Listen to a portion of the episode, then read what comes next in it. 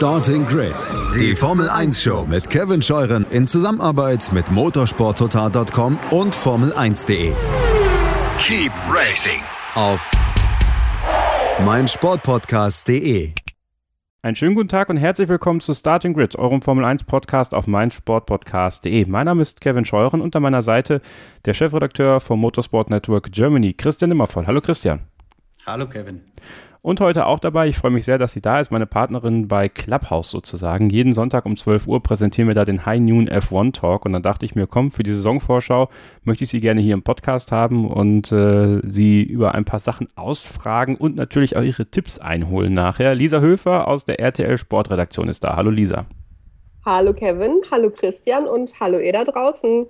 So, ich freue mich drauf. Wir haben einiges vorbereitet. Wir haben das Ganze so ein bisschen aufgestaffelt äh, in diesem Jahr. Wir werden über die Teams sprechen, aber ich habe mir so vier Kategorien ausgesucht, über die ihr euch dann natürlich auch gerne in den jeweiligen Gruppen, Facebook, Telegram unterhalten könnt. Teamduell, Teamführung, Performance und Potenzial. Und wir beginnen ganz unten in der letzten Saison und zwar bei Williams, Lisa. Und wir beginnen einfach mal mit dem Teamduell. George Russell gegen Nicolas Latifi. Auf dem Papier ja auch 2021 eigentlich eine klare Sache, oder? Ich glaube, da gibt es vermutlich keine zwei Meinungen bei euch da draußen, bei uns in der Runde vermutlich auch nicht. Da würde ich mein Geld ganz klar auf George Russell setzen. Ist jetzt kein kühner Tipp, aber der Junge kann was. Das hat er letztes Jahr bewiesen, das hat er in den Nachwuchskategorien bewiesen. Und mein Tipp definitiv George Russell ist auch sehr, sehr optimistisch. Ähm, der RTL-Kollege Felix Görner hat heute erst exklusiv mit ihm nochmal geskypt, so ein bisschen die Stimmung abgefragt, ähm, wie er sich fühlt, wie er der Saison entgegenblickt. Und ähm, ja, das war auch schon sehr, sehr optimistisch, was von George Russell selbst zu hören war. Und ja, mein Tipp definitiv George Russell. Es ist eine interessante Saison, die George Russell da bevorsteht, Christian. Ne? In der letzten Saison durfte er am Ende äh, in Bahrain ja auch mal Luft schnuppern im Mercedes und viele haben ja gefordert, ah, schmeiß den Bottas raus, da muss der Russell rein und jetzt hängt er wieder im Williams rum. Also auch für ihn eine Saison, wo er, glaube ich, die ganze Situation mit Argus-Augen betrachten wird, die auch bei Mercedes für ihn interessant ist. Ja, also ich glaube, er ist ganz klar prädestiniert dafür, dass er in diesem Mercedes sitzt für ihn wird halt spannend. Er kann dieses Jahr sich eigentlich nur Dinge kaputt machen. Ja, gewinnen kann er nicht viel, weil er auf diesem Weg schon sehr weit ist. Ähm, aber was passiert, wenn er jetzt plötzlich und da bin ich ganz bei Lisa, ich glaube nicht, dass es passiert, aber wenn er plötzlich halt sehr viele Fehler machen sollte oder plötzlich langsamer ist als Latifi, dann wird nämlich ähnlich wie bei Ocon, von dem er auch schon gesagt hat, der ist sehr weit auf diesem Weg, dann wird halt auch bei ihm wieder ein bisschen Fragezeichen entstehen. Aber ganz ehrlich, ich glaube nicht, dass das passieren wird. Ich glaube, Russell ist einfach zu gut ähm, und der wird diesen Weg gehen und zumindest Stand heute, deutet ja wirklich alles darauf hin, ähm, dass er in diesem Mercedes sitzen wird, weil ich glaube, die Wahrscheinlichkeit, dass Lewis Hamilton noch sehr lange weiterfährt, die ist eher gering. Bei dem läuft der Vertrag aus am Jahresende, bei Bottas läuft der Vertrag aus am Jahresende. Ob man Bottas wirklich nochmal äh, mitziehen würde bei Mercedes, also es sieht schon sehr, sehr gut aus für George Russell. Ich glaube, er kann sich wirklich nur Dinge kaputt machen, wie auch immer, aber ich sehe es nicht, weil er, glaube ich, zu gut und auch zu schlau nämlich ist dafür. Er ist ja auch kein Heißsporn, wo man sagt, mit dem würden jetzt äh, irgendwie die Nerven durchgehen. Dafür ist der Junge viel zu analytisch und viel zu reif in seinem Alter.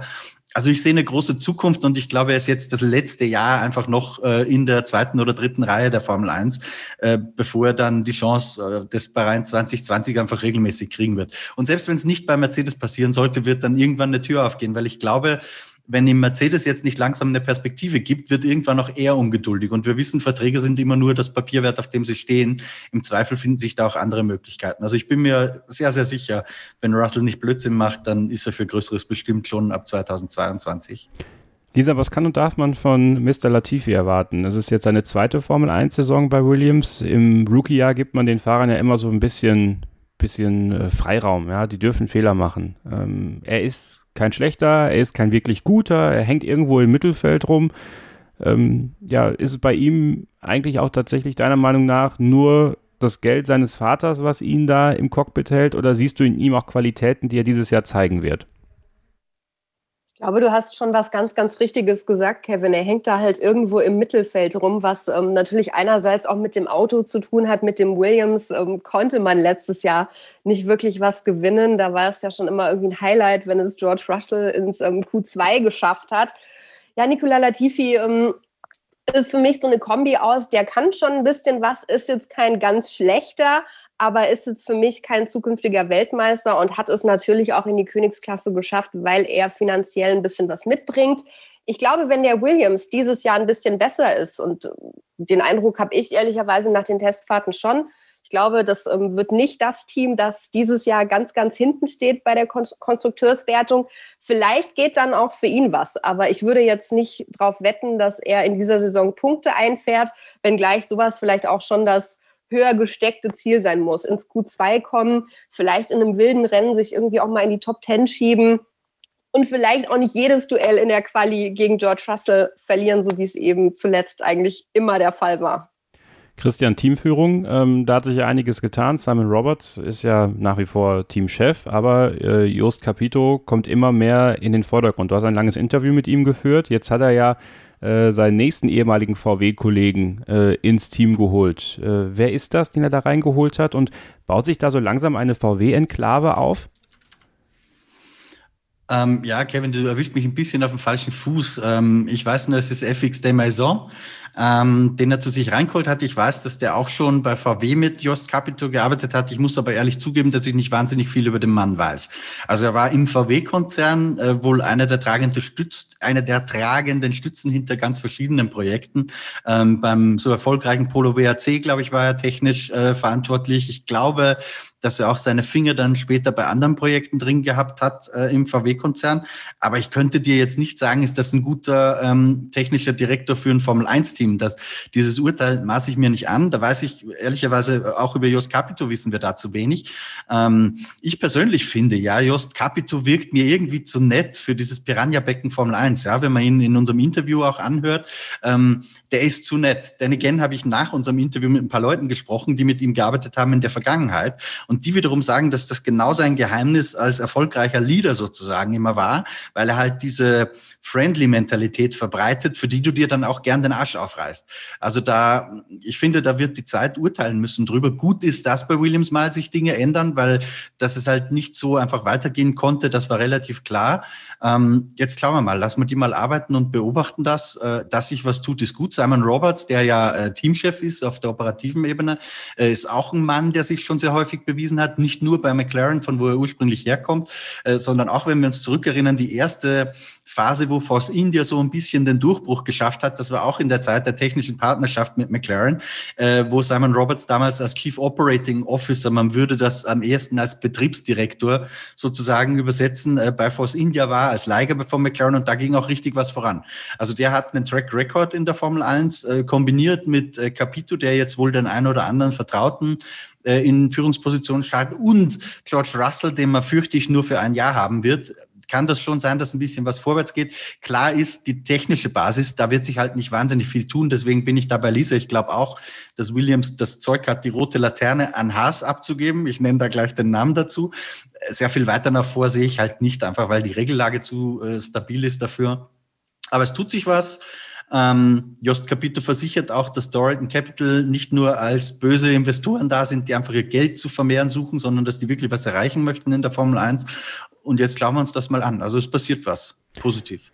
Ich habe mich jetzt gerade spontan entschieden, Performance und Potenzial zusammenzuführen, weil es im Grunde genommen Hand in Hand irgendwo ein Stück weit geht, Lisa. Also die Performance des Williams bei den Testfahrten war verbessert, meiner Meinung nach. Natürlich nicht äh, jetzt signifikant. Also es ist jetzt nicht so, dass sie jetzt äh, komplett durchgedreht sind und im, im vorderen Mittelfeld gelandet sind. Aber es geht ja wahrscheinlich für die um den Zweikampf gegen Haas. Also wie schätzt du da äh, die Chancen von Williams ein, die rote Laterne, so wie Christian gesagt hat, ja abzugeben.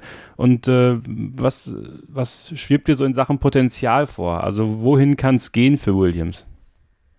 Ja, ich kann im Endeffekt Christian ähm, mit der roten Laterne für Haas eigentlich nur zustimmen. Also ich glaube, da sind wir uns in der Runde einig, dass das definitiv ähm, das Ziel von Williams auch ist, dass man nicht letzter wird. George Russell hat in unserem RTL-Interview heute auch verraten, man hofft vielleicht sogar, dass man gegen Alpha eine kleine Chance hat. Also der guckt schon so ein bisschen auf Platz 8 in der Konstrukteurs-WM, was ähm, schon auch eine kleine Ansage ist, finde ich. Und ähm, ja, das muss der Weg sein. Also man ähm, verändert jetzt ein bisschen was, man hat neue Leute, man hat neue Geldgeber. Wie sehr das fruchtet und wie schnell das fruchtet, wie auch das Team aufgestellt ist, wenn George Russell nicht mehr da sein wird, weil ich glaube auch, dass das das letzte Jahr sein wird, ähm, dass er in diesem Hinterbänkler-Team verbringt und dass man ihn da jetzt schon zu, zu ähm, Mercedes aufsteigen lässt und dass das eine Win-Win-Situation für alle ist, außer vielleicht für Williams, die dann das Riesentalent verlieren. Aber am Ende des Tages. Und für weitere Bottas, Entschuldigung. Definitiv, Christian. Und ähm, ja, sehe die schon auf einem leicht aufsteigenden Ast. Vieles kann man noch nicht so richtig beurteilen. Wir hatten jetzt auch nur die Testfahrten, aber bin da vorsichtig optimistisch, dass es für Williams ein bisschen nach vorne geht.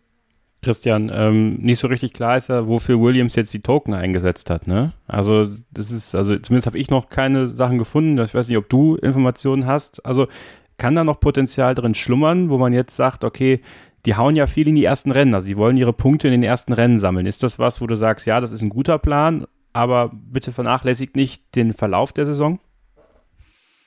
Ich glaube, planen kannst du sowas in Wahrheit nicht. Also letztendlich muss ein Team wie Williams äh, immer auf die Freak-Rennen hoffen, so ein bisschen, mit vielleicht Regen oder andere ungewöhnliche Umstände. Und da meine ich, dass es teilweise mehr an den Fahrern liegt als am Auto. Klar muss die technologische Basis grundsätzlich da sein, aber deswegen müssen sie ja auf diese Glücksergebnisse hoffen, eben weil sie das vielleicht nicht so haben wie andere Teams. Und da glaube ich, ist mit George Russell hast du halt einen Fahrer, der sicher dazu in der Lage ist, wenn die Chance sich bietet, ähm, das auch zu nutzen. Was den Token-Einsatz betrifft, weiß ich ehrlich gesagt nicht genau bei Williams. Äh, fast alle haben die Token im Bereich des Hecks eingesetzt, einfach um zum Beispiel Getriebe, Radaufhängungen und sowas ähm, zu verändern. Was wir vielleicht, äh, was man vielleicht mal dazu sagen muss, weil das glaube ich häufig ein Missverständnis ist, wenn man nur oberflächlich drauf schaut. An der Aerodynamik dürfen die freilich nach wie vor tun, was sie wollen. Ja, das ist nicht durch die Token geregelt. Das heißt, wenn wir von Token reden, reden wir immer von der mechanischen Innen äh, das hätte ich Haut gesagt, Haut ist natürlich Schwachsinn, aber vom Innenleben des Fahrzeugs, ja, sprich was Radaufhängungen, Getriebeintegration, solche Dinge zum Beispiel betrifft, die Aerodynamik, ein neuer Heckflügel, dafür brauchst du keinen Token. Ähm, das ist nach wie vor so und bleibt davon auch unberührt. Da haben einige mehr gemacht, zum Beispiel den Ferrari finde ich optisch sehr stark verändert, andere weniger. Bei Williams äh, muss ich auch ein bisschen zugeben, habe ich mir das zu wenig angeschaut. Ähm, aber ich glaube, es macht auch keinen großen Unterschied, ob die den Token jetzt irgendwo bei der Vorderradaufhängung eingesetzt haben oder doch weiter hinten. Die werden jetzt nicht plötzlich vorderes Mittelfeld sein. Ja, das ist Utopie und das wissen die auch selbst. George Russell ist auch dein Tipp, was das Teamduell angeht, ne? Ja, ganz klar. Gut, ja, meine auch. Kommen wir zu Haas. Ähm, da haben wir Nikita Mazepin und Mick Schumacher, die zwei Rookies darstellen. Da möchte ich mit der Teamführung anfangen, Lisa. Äh, Günther Steiner. Ist das deiner Meinung nach einer, der so junge Fahrer tatsächlich voranbringen kann? Ich persönlich würde ja sagen, eher nein. Also ich sehe da eher so einen Franz Toast, der junge Fahrer äh, voranbringen kann. Bei Günther Steiner bin ich mir nie wirklich sicher. Ähm, ja, was er wirklich für diese jungen Fahrer bereithält, an, an Tipps, an Möglichkeiten des Coachings, was man als Teamchef ja auch irgendwo ein Stück weit braucht. Also, wie schätzt du Günther Steiner da als Teamchef von Haas ein? Weil die Ergebnisse sprechen nicht unbedingt für ihn. Ich glaube tatsächlich, dass Günther Steiner ein bisschen vor der Herausforderung stehen wird, diese zwei sehr unterschiedlichen Charaktere, die da aufeinandertreffen, zu managen. Ähm, es war jetzt ja die letzten Wochen, die letzten Monate ganz, ganz oft Thema, was sich Nikita Mazepin alles geleistet hat. Was heißt das für Mick Schumacher? Wird er vielleicht intern benachteiligt, weil Papa Mazepin da jetzt ähm, sehr, sehr viel Geld in diesen Rennstall steckt. Ich glaube, das wird tatsächlich eine sehr, sehr große Aufgabe für Günther Steiner sein, aufzupassen, dass es da nicht früher oder später vielleicht kracht. Also wie viele Rookies da wirklich lernen können, ähm, finde ich schwierig von außen einzuschätzen, ehrlicherweise. Aber ich glaube, das wird ähm, eine Saison werden, wo Günther Steiner schauen muss, wie er seinen Laden handelt mit diesen beiden jungen, sehr, sehr unterschiedlichen Fahrern, die aber ja trotzdem beide große Ambitionen haben und wo ganz klar ist, keiner von beiden will gegen den, den Teamkollegen verlieren. Das will man sowieso nie. Aber wenn beide neu in der Königsklasse sind, beide neu von der Formel 2 aufgestiegen sind, ist es gefühlt noch wichtiger, dass man den Teamkollegen ähm, in Schach hält und vielleicht auch deutlich schlägt. Und das finde ich wird ein ganz, ganz spannendes Jahr, was da auf uns zukommt mit Mick Schumacher und Nikita Mazepin. Das ist absolut richtig. Äh, Christian, nochmal bei Günther Steiner geblieben. Du hast auch mit ihm länger gesprochen. Kann man alles auf dem äh, YouTube-Kanal von Formel1.de nachsehen. Hm, ist meine Kritik an Günther Steiner deiner Meinung nach berechtigt? Also man geht ja mit sehr vielen Teamchefs hart ins Gericht. Also man, über Mattia Binotto sprechen wir natürlich später noch. Aber Günther Steiner fällt da immer so ein bisschen hinten über aufgrund seiner Sympathiewerte auch durch Drive to Survive aber ich bleibe dabei. Also aus dem Haas, klar, du kannst, konntest jetzt letztes Jahr nicht mehr daraus holen, aber es gab auch schon Jahre, da war der Haas gar nicht so verkehrt unterwegs. Und äh, ja, da hört man einfach wenig Kritik gegen Günther Steiner. Ist er für dich so unantastbar, wie es nach außen hin manchmal wirkt? Also ich weiß nicht, ob man nicht dann und wann schon, und ich glaube, darauf zielst du auch ab, durchaus Kritik am Team insgesamt hätte üben können. Nehmen wir zum Beispiel die Jahre, als es eigentlich das Auto sehr schnell war, dies aber zum Beispiel beim Boxenstops, äh, was heißt regelmäßig, aber das ist denen doch ein paar Mal passiert, ähm, dass sie da gute Ergebnisse durch die sich durch die Lappen gehen haben lassen das liegt natürlich in letzter Konsequenz irgendwo an der Teamführung, ja, weil wenn ich merke, da gehen hier Dinge schief, dann muss ich mir in der Führung äh, Mechanismen ausdenken, wie ich das halt möglichst systematisch in Zukunft unterbinde. Ob das Günther Steiner und seinem Team immer perfekt gelungen ist, sei mal dahingestellt. Andererseits haben wir natürlich äh, sehr geringe Erwartungen an dieses Team, das mit einem sehr kleinen Budget kämpft und dann kann man natürlich auch nicht erwarten, dass immer alles perfekt läuft. Ja, anders als bei Toto Wolf, äh, bei Mercedes, der natürlich aus ganz anderen Ressourcen schöpft und wo du direkt mal eine Drei-Mann ähm, gründen kannst, die sich jetzt Gedanken drüber macht, äh, wie machen wir es beim Boxenstops besser und fünf Konzepte aufschreibt und eins davon verfolgt und zwei trainiert und äh, so machen wir es dann in Zukunft. Die Mittel hat halt Haas vielleicht nicht im gleichen Ausmaß. Von daher hätte ich jetzt noch nie das so gesehen, dass Günther Steinermann ernsthaft in Frage stellen muss. Zumal er, glaube ich, auch, und das ist der zweite Aspekt der Antwort, er natürlich insofern ein besonderes Standing hat, als er nicht nur einfach ein Angestellter ist bei dem Team. Ich meine, natürlich ist er das letztendlich von der formellen äh, Konstellation her, sondern er war mit Clean Haas schon nicht von den, vom Shareholding her, aber äh, das Projekt waren immer die zwei. Ja, ich erinnere mich noch lange bevor überhaupt klar war, wie das Team heißen wird und dass die in die Formel 1 gehen, habe ich Günther Steiner schon in Osten auf dem Kaffee getroffen. Ähm, und da hat er in Wahrheit schon Leute gesucht und das aufgebaut. Ja, also Günther Steiner ist in Wahrheit der totale Mastermind hinter diesem Team. Clean Haas ist der, der ihm den Auftrag erteilt hat. Aber alles, was Haas heute ist, ist durch Günther Steiner und ist seinem Kopf entsprungen deswegen glaube ich, dass er da vielleicht ein bisschen mehr, äh, wie soll ich sagen, dass ein bisschen mehr Kritik von ihm vielleicht abprallt als von anderen. Denn again, soweit man das von außen beurteilen kann, finde ich, hat er jetzt auch nicht so viel falsch gemacht. Ja, die, letztes Jahr war das Team natürlich wegen Ferrari gehandicapt. Kann man jetzt darüber diskutieren, konnte man das wissen? Ich sage nein. Ähm, also schwierig, was hätten sie denn groß anders tun sollen? Man hätte vielleicht dann und wann andere Fahrer verpflichten können, aber da gab es mit Sicherheit auch äh, kommerzielle Gedankenspiele dahinter und du kannst ja auch aus Haas nicht immer aus dem Vollen schöpfen. Also ich glaube, die Gesamtbilanz Günther Steiner ist schon positiv und jetzt ist mit Sicherheit eine sehr interessante Phase, weil das, was Lisa gesagt hat, hier die Interessen, die aufeinander clashen, ein bisschen zu managen. Auf der einen Seite Mazepin mit dem reichen Vater, ähm, der mit Sicherheit auch politisch versuchen wird, für seinen Sohn das Beste rauszuholen. Auf der anderen Seite, das sollten wir aber auch nicht verschweigen, äh, Mick Schumacher, der auch das 1 und 1 Sponsoring äh, indirekt zumindest mitbringt. Also auch da ist ja Geld da. Das ist ja nicht nur der brave Mick, der sich gegen alle Widerstände durchgesetzt hat. Ja, der, der hat einen sehr klangvollen Namen, bringt auch sehr viel Geld mit. Aber das von zwei Seiten sozusagen, solche Erwartungshaltungen zu managen, das, das wird jetzt, ähm, das wird mit Sicherheit eine Meisterprüfung für Günther Steiner, glaube ich auch. Lisa, kann Mick Schumacher dem dreifachen Druck gerecht werden, der in diesem Jahr auf ihn lastet? Erstens äh, sein Name, ja, der Erwartungen, äh, die da auch hinterherkommen und den Schlagzeilen, die da kommen werden von gewissen Boulevardblättern hin und wieder mal, wenn es eine sehr gute Leistung gibt.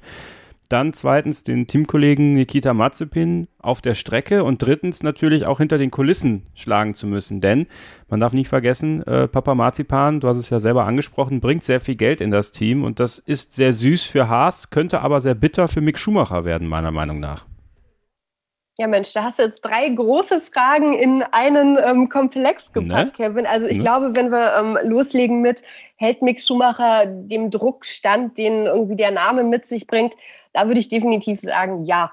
Der weiß genau, ähm, auf was er sich da eingelassen hat, wirkt sehr, sehr durchdacht, hat sich ja jetzt auch ganz bewusst entschieden, in der Formel 1 mit dem Kürzel MSC anzutreten, wie Papa. Das macht den Druck, finde ich, jetzt nicht gerade kleiner. Da war ihm bestimmt auch bewusst, dass das für sehr viel Aufmerksamkeit sorgt, dass das bei vielen ja wirklich was auslöst. Also ich kann nur von mir irgendwie erzählen, dass das schon ein Gänsehautmoment irgendwie war, das, das wieder zu sehen, dieses Kürzel einfach ähm, in der Zeitentabelle, wie irgendwie vor 20 Jahren, als ich angefangen habe, als kleiner Fan die Formel 1 und Michael Schumacher zu verfolgen. Und ich glaube, da weiß Mick ganz genau, auf was er sich einlässt. Da ist er die letzten Jahre wirklich gut vorbereitet worden und ähm, ja, ist dem jetzt auch gewachsen, definitiv. Also ich glaube auch, egal was da für Schlagzeilen kommen, dass, dass er das aushält. Und am Ende des Tages müssen wir ja auch so ehrlich sein, dass alle, die sich jetzt ein bisschen mit diesem Sport auskennen, wissen, dass in diesem Jahr nichts Großes zu erwarten ist. Also nicht, weil Mick zu schlecht ist, sondern weil er einfach in einem Auto sitzt, das nicht wirklich konkurrenzfähig ist und dass wir jetzt nicht irgendwie hoffen müssen, dass er da regelmäßig Podien oder viele Punkte einstaubt. Also das ähm, glaube ich, ist ganz, ganz klar, wenn man sich da ein bisschen auskennt. Und ja, der Teamkollege, du, du hast es gesagt, ich habe es auch schon angedeutet, ähm, ist natürlich auch ein Faktor. Das ist der erste, den Mick schlagen muss. Bin gespannt, wie er sich ähm, ja in der Formel 1 einfindet. In den Nachwuchsklassen hat man ja schon immer gemerkt, er braucht irgendwie ein Jahr, um sich so anzupassen, um warm zu werden. Aber ich könnte mir vorstellen, dass Mick tatsächlich hilft, dass er sehr viel durchdachter und analytischer ist und jetzt nicht so ein Heißsporn wie vielleicht Nikita Mazepin eher den Stempel weg hat, dass ihm das in der Formel 1 schon auch ähm, zugutekommt, dass er einfach weiß, wie er sich da in bestimmten Momenten verhalten muss und dass Nikita Mazepin vielleicht das ein oder andere Manöver, was er in der Formel 2 gemacht hat, in der Formel 1 so nicht bringen kann, wenn er vielleicht von Max Verstappen keine gescheuert kriegen will. da bin ich gespannt, wie das wird, aber glaube, dass ähm, ja, Mick schon die, die Intelligenz, die es auch braucht, mitbringt. Und ja, hinter den Kulissen, wir haben es angesprochen, das wird spannend. Also natürlich ist Mick auch natürlich durch den Namen, durch das Umfeld keiner, der jetzt irgendwie Angst haben muss, weil der Teamkollege das Geld mitbringt. Also Christian hat es angedeutet, Mick kommt auch mit dem einen oder anderen Sponsor, hat definitiv, ich glaube, auf der ganzen Welt den, den größeren Namen und ähm, da wird man bei Haas schon auch schauen wollen, dass es für Mick läuft. Und Günther Steiner hat zumindest auch in dem RTL-Interview, das wir vor kurzem hatten, versichert, es wird keine Nachteile geben. Man will beide Fahrer gleich behandeln. Ob das wirklich so kommt, schauen wir mal. Aber ich glaube, am Ende ähm, ist da auch ganz klar, wer dann auf der Strecke besser ist, wer da irgendwie Taten sprechen lässt. Der wird dann im Zweifel vielleicht auch die neuen Teile, auch wenn es ja nicht wirklich welche geben soll, soweit ich das jetzt mitbekommen habe, oder die, die bessere Strategie bekommen. Ganz egal, ob dann Papa Mazepin da die, die große Kohle mitbringt oder nicht. Am Ende wird das Team auch schauen wollen, dass sie vielleicht in irgendeinem Chaosrennen doch mal ein Pünktchen abstauben und ähm, ja, dass man dann nicht auf Biegen und Brechen versucht, irgendwie den Nikita Mazepin zu bevorteilen. Christian, können wir Kategorie 3 recht kurz abhandeln? Keine Performance, kein Potenzial bei Haas dieses Jahr? Ja. Gut. Keine Performance und kein Potenzial. Alles andere als der letzte Platz würde mich tatsächlich sehr überraschen. Leider für mich, aber vielleicht hilft ihm das sogar letztendlich, ähm, weil er dadurch, weil dadurch halt keine überzogenen Erwartungshaltungen entstehen. Also man kann es so und so sehen. Das stimmt, das stimmt. Ähm, ja, Teamduell. Also wenn es keine Punkte gibt, legen wir dann so das Qualifying-Duell zugrunde. Ne? Also wir versuchen das ganze, ganze Paket irgendwie zu tippen und da würde ich Christian gerne bitten, mir zu sagen, ob er glaubt, dass Mick Schumacher oder Nikita Mazepin das Teamduell 2021 bei Haas gewinnt. Also ich glaube, dass auf lange Sicht Mick das größere Potenzial hat. Ich bin mir aber nicht sicher, ob er das im ersten Jahr schon äh, so äußern kann, dass er Mazepin vor allem in den Qualifyings auch im Griff hat. Ich, ich, das glaube ich kann dann und wann eine enge Kiste werden. Ähm, auf längere Sicht bin ich mir aber sicher, dass Mick die schönere Karriere hinlegen wird. Also 2021 Mazepin, deiner Meinung nach? Ja, sagen wir, ich würde, was haben wir, 23 Rennen, scheiße, da gibt es keinen Unentschieden. Ja. Sonst hätte ich gesagt 11 zu 11. Nee, da, dann würde ich sagen, ganz knapp Mick. Oh, ähm, Mick, okay. Aber ich glaube nicht, dass der Mazepin jetzt wegräumen wird, ja, in den Qualifying. Das kann ich mir fast nicht vorstellen.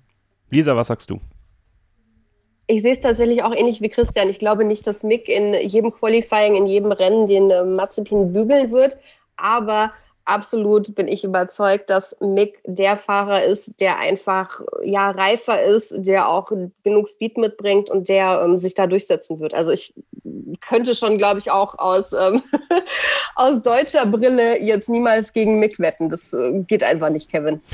Ja, dann bin ich jetzt der Doofe und sage, Nikita Mazepin gewinnt dieses Teamduell. Ähm, aus den Gründen, die Christian genannt hat. Ich glaube, dass äh, Mazepin im Qualifying höchstwahrscheinlich so ein bisschen die Nase vorne haben wird. Ich glaube nicht, dass sie groß in die Punkte fahren werden, wenn überhaupt. Und äh, da sehe ich leider diesen kleinen Vorteil bei Nikita Mazepin, aber 2022 wird das schon wieder anders aussehen. Also es wird ein Lernjahr für Mick Schumacher und ähm, ja, ich bin gespannt. Ich bin sehr gespannt, das beobachten wir natürlich auch hier im Podcast und ihr könnt es auch tun auf Instagram, auf unserer neuen Instagram-Seite startinggrid-f1. Abonniert uns dort und da werden wir, und werden wir euch auch da immer natürlich mit äh, schönen Bildern und Videos und Co.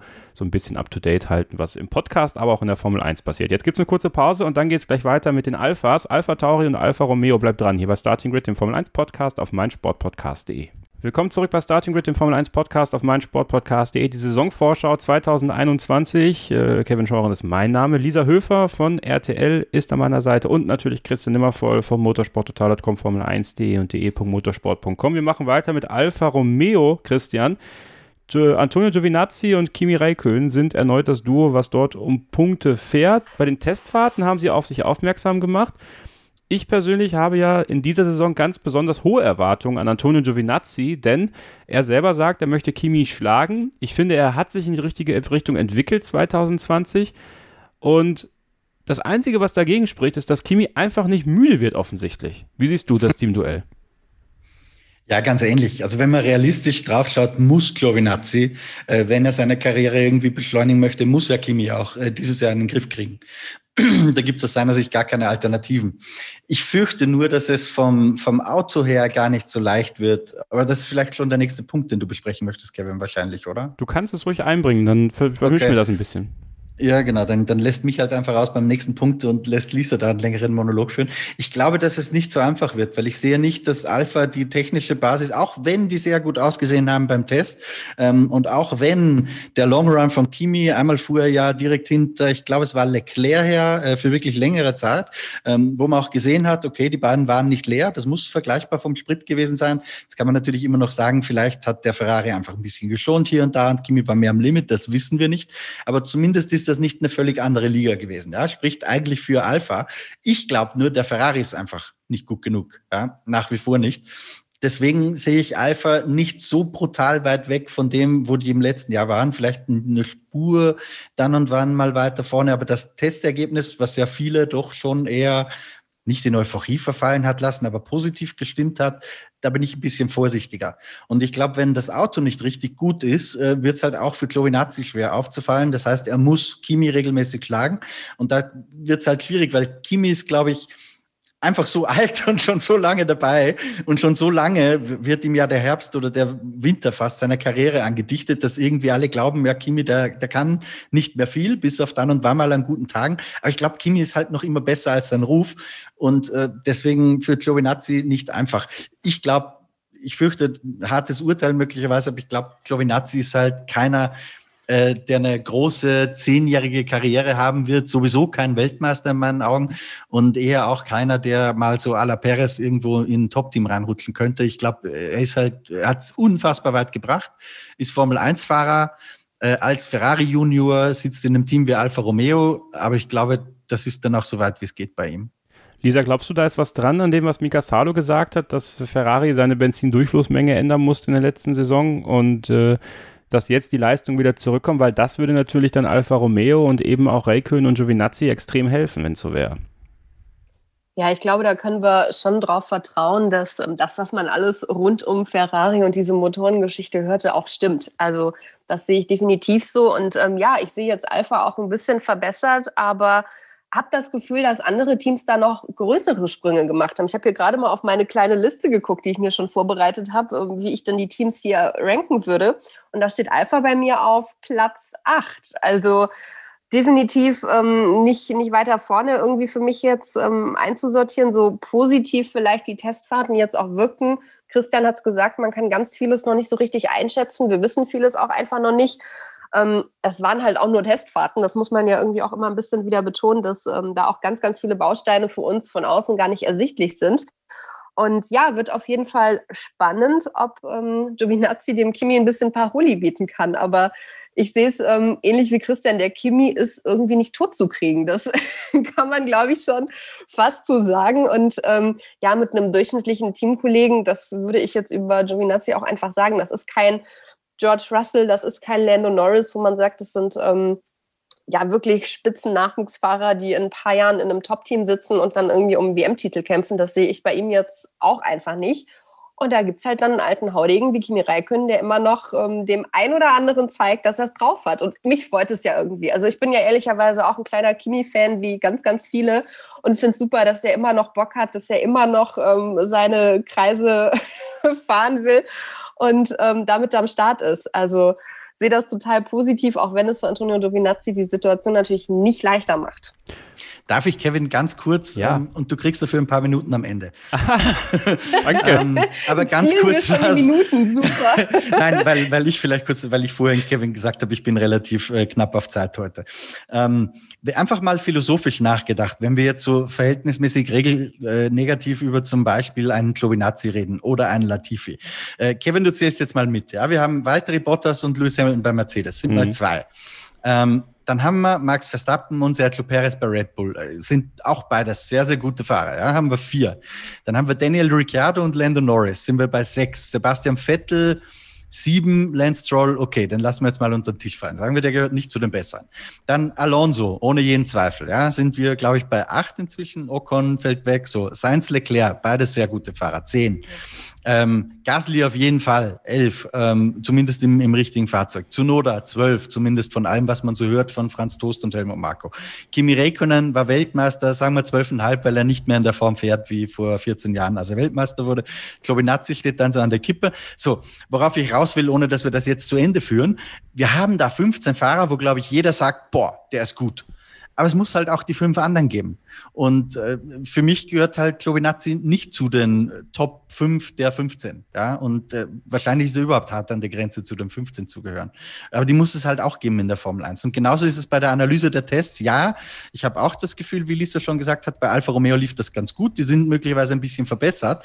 Aber sag uns doch das Team jetzt mit Ausnahme von Haas, wo man sagt, boah, eindeutig, die sind schlechter. Ja, das sagt doch keiner. Keiner, weil alle, die natürlich glauben, dass sie sich verbessert haben, bei den meisten stimmt's auch. Dann gibt's solche wie Aston Martin, zu denen kommen wir dann auch gleich, ähm, wo man sagt, okay, die Tests waren scheiße, aber sehr wahrscheinlich werden sie dann besser sein. Worauf ich hinaus will, es kann halt nicht jeder gewinnen. Und es kann halt nicht jeder Top Ten sein. Es muss auch die anderen geben. Und für mich gehört Giovinazzi zu den anderen.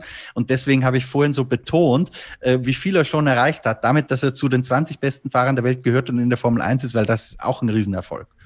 Das so, stimmt. Monolog beendet, aber ich glaube, das ist wichtig, damit man das mal in, in den richtigen Kontext einfach auch setzt.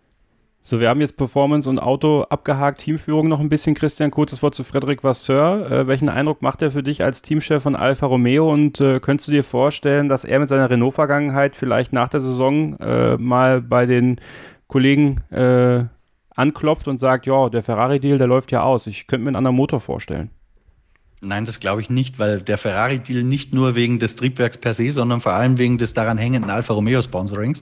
Das ist ja nur ein Sponsoring. Eigentlich ist das ja nach wie vor das Sauber-Team, das auch nach wie vor äh, Sauber Motorsport GmbH heißt. Ja, eigentlich lassen wir uns dadurch, dass wir das alle Alfa Romeo nennen, ja einen Bären aufbinden, wenn man es ganz journalistisch streng nimmt. Ähm, das ist das alte Sauber-Team. Ähm, für die ist Ferrari viel zu wichtig. Also ich glaube, da gibt's äh, im Moment keine Alternative, was nicht heißt, dass sich solche Dinge nicht ändern können.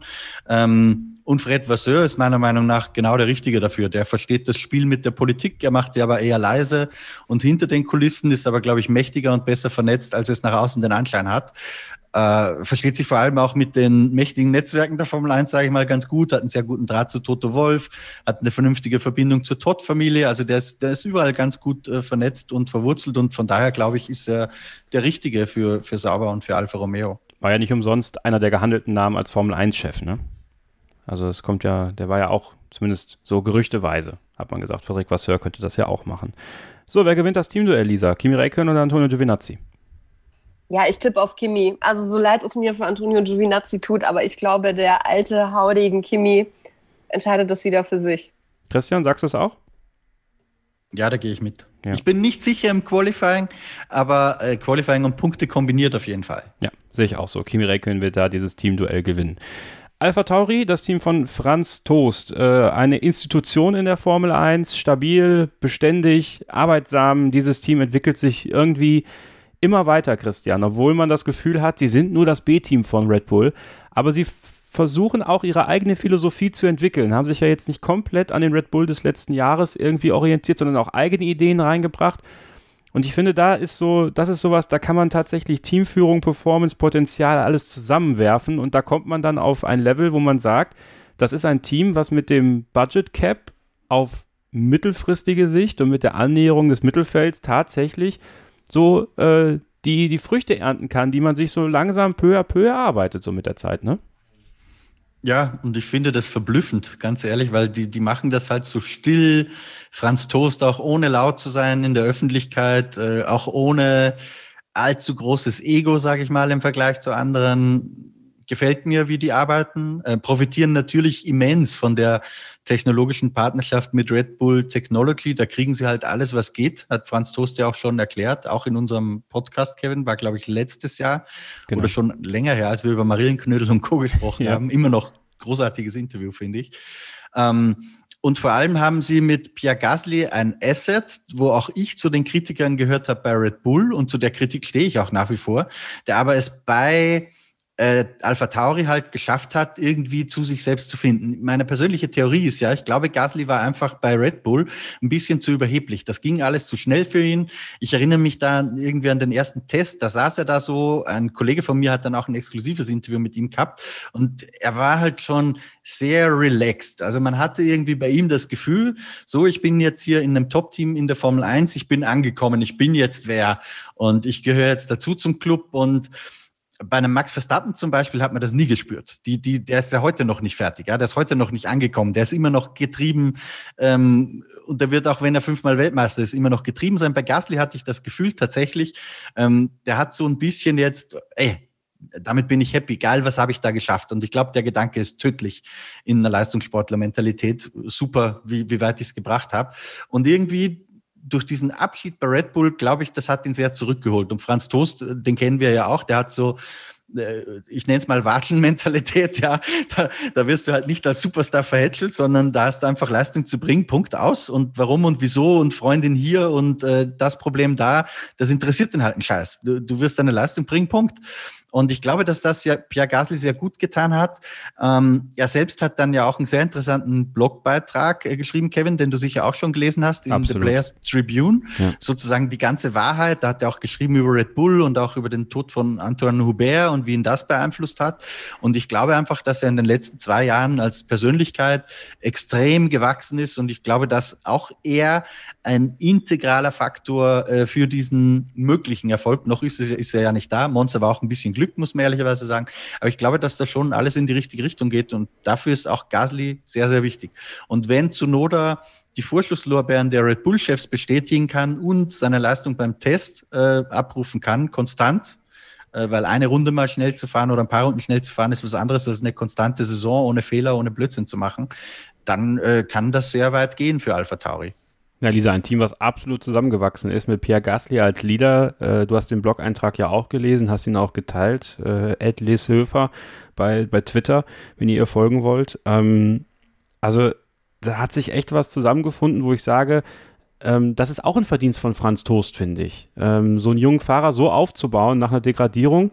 Ich glaube, das wäre mit einem Alexander Elben tatsächlich ein bisschen schwerer, äh, aber Pierre Gasly bringt einfach so eine, eine mentale Stärke mit, so viele Schicksalsschläge, so viele viele Erlebnisse, die ihn geprägt haben. Auch er hat Fehler gemacht. Auch er hat sich schon vor seinem Red Bull-Engagement eigentlich schon ins Ausgeschossen. Christian, da war ja mal eine Zeit lang, dass er wirklich sehr großkotzig war und Dr. Marco das gar nicht gefallen hat. Da haben wir schon mal hier im Podcast vor Urzeiten drüber geredet. Das wirkt schon ewig her. Aber äh, das ist, das ist genau, was ich gemeint habe, Kevin. Ich glaube, er, er, hat sich schon als was gefühlt, wo er es aber noch nicht war. Genau. Und das ist ihm im Weg gestanden. Und ist diese Entwicklung, Lisa, diese, diese Korrelation zwischen der Entwicklung des Teams und eines Fahrers wie Pierre Gasly, äh, beeindruckt dich das? Also definitiv für mich eines der Teams nach den Testfahrten jetzt. Also ich glaube, der, der Sieg letztes Jahr ähm, in Italien ja, das war auch ein bisschen Glück, aber da kam auch einfach mal ganz, ganz viel zusammen, was sich dieses Team auch irgendwie erarbeitet hat und was sich auch ein Pierre Gasly selbst erarbeitet hat. Ihr habt den ähm, Blogbeitrag gerade angesprochen, ich habe mir den gestern auch durchgelesen und fand es wirklich, wirklich ja auch berührend ein Stück weit, weil man natürlich von außen viele Sachen wahrnimmt, weil man natürlich auch viel hört, weil man auch ähm, ja natürlich mitbekommen hat, wie ihn gerade eben dieser tödliche Unfall von Antoine Hubert beeinflusst hat und mitgenommen hat. Aber das so in den eigenen Worten und so tief nochmal zu sehen ähm, und zu lesen, fand ich super, super spannend und interessant. Und ich glaube auch, ähm, Red Bull war einfach ähm, eine Stufe zu früh für ihn. Also das, das war irgendwie der, der dritte Schritt vor dem ersten. Und diese Degradierung, so hart die im ersten Moment war, war gefühlt das Beste, was ihm irgendwie passieren konnte. Also man hat wirklich gemerkt, dass ähm, Franz Toast und ähm, das Team ihn da aufgebaut haben, dass er auch irgendwie was zurückgeben wollte und dass das jetzt so eine Einheit ist, die wirklich, wirklich gut zusammenpasst. Und ähm, ja, Christian hat den Yuki Tsunoda gerade schon angesprochen. Da bin ich wahnsinnig gespannt, was der Junge wirklich in der Formel 1 jetzt zeigt. Hat ja eine super steile Karriere hingelegt, Formel 3, Formel 2, jetzt direkt in die Formel 1, wird von allen ähm, aus der Red Bull-Familie irgendwie über den grünen Klee gelobt und hat schon auch bewiesen, dass er Speed hat. Ich bin jetzt einfach gespannt, wie sich das über 23 Rennen ähm, zeigt, wie das sein wird bei Strecken, die er noch nicht kennt, ähm, wie es vielleicht in schwierigen Phasen mit ihm läuft. Aber könnte mir schon vorstellen, dass ähm, das einer ist, der gerade in dieser Kombination mit Pierre Gasly das Team auch echt nochmal nach vorne bringt. Und dass das ein Duo ist, gerade mit Franz Toast, den ich auch ähm, sehr, sehr schätze, dass das wirklich so eine Kombi ist, ähm, da geht was dieses Jahr, wenn ihr mich fragt. Wie, wie schätzen Sie das Potenzial ein des Teams 2021? Also ich habe sie hier auf meiner ähm, Rankingliste tatsächlich auf Platz 5 und sogar noch vor Ferrari gerankt. Wow. Ich glaube schon, dass da ähm, dieses Jahr viel drinsteckt. Braucht bestimmt auch ein bisschen Glück, das ein oder andere Chaosrennen, um irgendwie nochmal ein Podium oder vielleicht sogar einen Sieg rauszuholen. Absolut, da ähm, müssen wir schon auch ein Stück weit realistisch sein. Aber ich glaube, wir haben das gerade ja angesprochen, dass so dieser Teamfaktor, dieser Zusammenhalt wirklich ein Pfund ist. Das ist zum Beispiel auch was, was mir bei McLaren total positiv aufgefallen ist und was mir bei Ferrari jetzt nicht nur letztes Jahr, letztes Jahr natürlich im Besonderen, eher so als Negativpunkt ähm, ja so, so aufgefallen ist auch. Und deshalb, ähm, bei mir sind die auf der 5 hier gerankt. Also ich ähm, glaube, da könnte schon einiges gehen dieses Jahr. Ja, Christian, mit Yuki Tsunoda hat Pierre Gasly natürlich jetzt auch einen Fahrer neben sich bekommen, der eine sehr interessante Gemengelage mitbringt. Ne? Also äh, japanischer Fahrer, hoch veranlagt, als Rookie aus der in die Formel 2 letztes Jahr eingestiegen, jetzt als Rookie direkt in die Formel 1. Äh, natürlich ein Stück weit auch positiv für Honda und hat sicherlich auch bei allen Verhandlungen, die ja so im Hintergrund mitgespielt haben, äh, sicherlich gut getan für alle Seiten aber das ist ein verdammt schneller Mann und das ist ja jetzt tatsächlich schon mal direkt eine Nagelprobe für die äh, Teamleaderstärke von Pierre Gasly, dass er sich da jetzt auch, falls Yuki Tsunoda ihn teilweise überflügeln sollte bei manchen Rennen, nicht verzagt und nicht wieder in alte Muster zurückfällt, ne? Richtig, würde ich genauso unterschreiben. Da würde ich gar nicht mehr viel ergänzen und auch äh, zu Lisas Analyse würde ich gar nicht viel ergänzen. Das Einzige, was ich im Zusammenhang mit Sonoda immer noch gern schon ergänze, ist, ähm, weil das wird manchmal ein bisschen unterschätzt, der ist halt super klein. Und das ist in der Formel 1 mal echt ein Vorteil, weil du hast keinen Kopf, der dir in die Airbox reinsteht. Ähm, das macht wirklich einen kleinen Unterschied. Ähm, und wenn du leicht bist, und das bringen kleine Fahrer meistens so mit sich, hast du potenziell halt mehr Ballastgewicht, was du verschieben kannst. Ist ja nicht mehr so, äh, weil die sind sowieso alle am Gewichtslimit. Äh, das heißt, es ist nicht mehr so, dass du sagst, du bist dann tatsächlich zehn Kilo schwerer oder leichter, ähm, was dann wirklich in Zeiten von einem Alex Woods zum Beispiel halt noch drei, vier Zehntel ausgemacht hat pro Runde. Also die Zeiten sind ja Gott sei Dank vorbei. Aber du kannst halt zumindest, und das hilft bei der Balance zum Beispiel, ein bisschen mehr Ballastgewicht hin und her schieben. Und von dem her ist dieser, ich sag's jetzt mal despektierlich, meins aber nicht despektierlich, der Jockey aus Japan, äh, wirklich ein prädestinierter Rennfahrer. Und ich bin auch sehr gespannt, äh, ob er dem Vorschusslorbeeren wirklich gerecht werden kann. Wer gewinnt das Teamduell, Christian?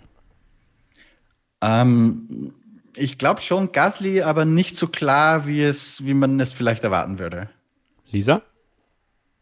Ich kann tatsächlich wieder nur mitgehen. Warum sind wir uns eigentlich bislang bei allem so einig? ja, scheiße, oder? Im Podcast ist, sollte man ein bisschen die Köpfe einhauen. Aber ja, ich ähm, würde tatsächlich hier auch ähm, Pierre Gasly vorne sehen, einfach weil ähm, man wirklich ja auch ein Stück weit bedenken muss, für Yuki Tsunoda sind sehr, sehr viele Strecken auch einfach neu. Und diese ganze Königsklasse, das ist schon nochmal eine andere Geschichte als die Formel 2, auch wenn er sich da jetzt gut bewiesen hat letztes Jahr. Aber ich glaube, in, in dem Fall ähm, ist dann doch die Erfahrung, die Pierre Gasly mitbringt, auch ein bisschen was wert. Absolut. Ich sage auch Pierre Gasly. Äh, bin auf eure Meinung gespannt. Äh, folgt uns bei Twitter, at StartingGridF1, wenn ihr möchtet. Christian findet ihr unter mst-christian n oder auch bei Facebook Formel 1 in Zeit mit Christian Nimmervoll. Mich findet ihr unter kevin-scheuren. Jetzt gibt es eine kurze Pause und dann sprechen wir über zwei Traditionsteams. Eins aus Italien, eins aus Frankreich. Bleibt dran. Ihr seid genau richtig bei der Saisonvorschau von Starting Grid, dem Formel 1 Podcast auf meinsportpodcast.de. Ferrari. Ähm, die Scuderia, Traditionsteam aus Italien, äh, mit Motorenstrafe belastet im letzten Jahr unterwegs gewesen. Hat es einen Einfluss gehabt, hat es keinen Einfluss gehabt? War das Auto wirklich so schlecht? Hat man sich wirklich so verpokert? Wir werden es alles dieses Jahr sehen und das ist ja das Interessante, Christian. Wir sind tatsächlich jetzt in der Situation, dass das, ich habe das Wort Nagelprobe vorhin bei Pierre Gasly äh, benutzt, jetzt auch bei Ferrari absolut ansetzen muss, weil hier steht alles auf dem Spiel. Äh, Mattia Binottos Job, ähm, wirklich herauszubekommen, wie gut ist ein Charles Leclerc wirklich. Äh, und er hat jetzt einen Teamkollegen an seine Seite bekommen mit Carlos Sainz, sehr, sehr wichtig.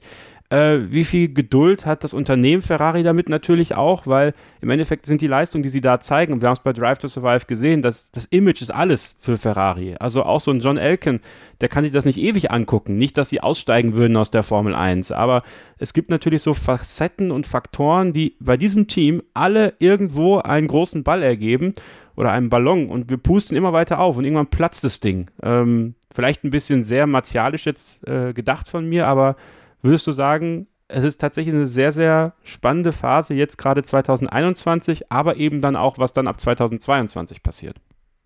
Genau.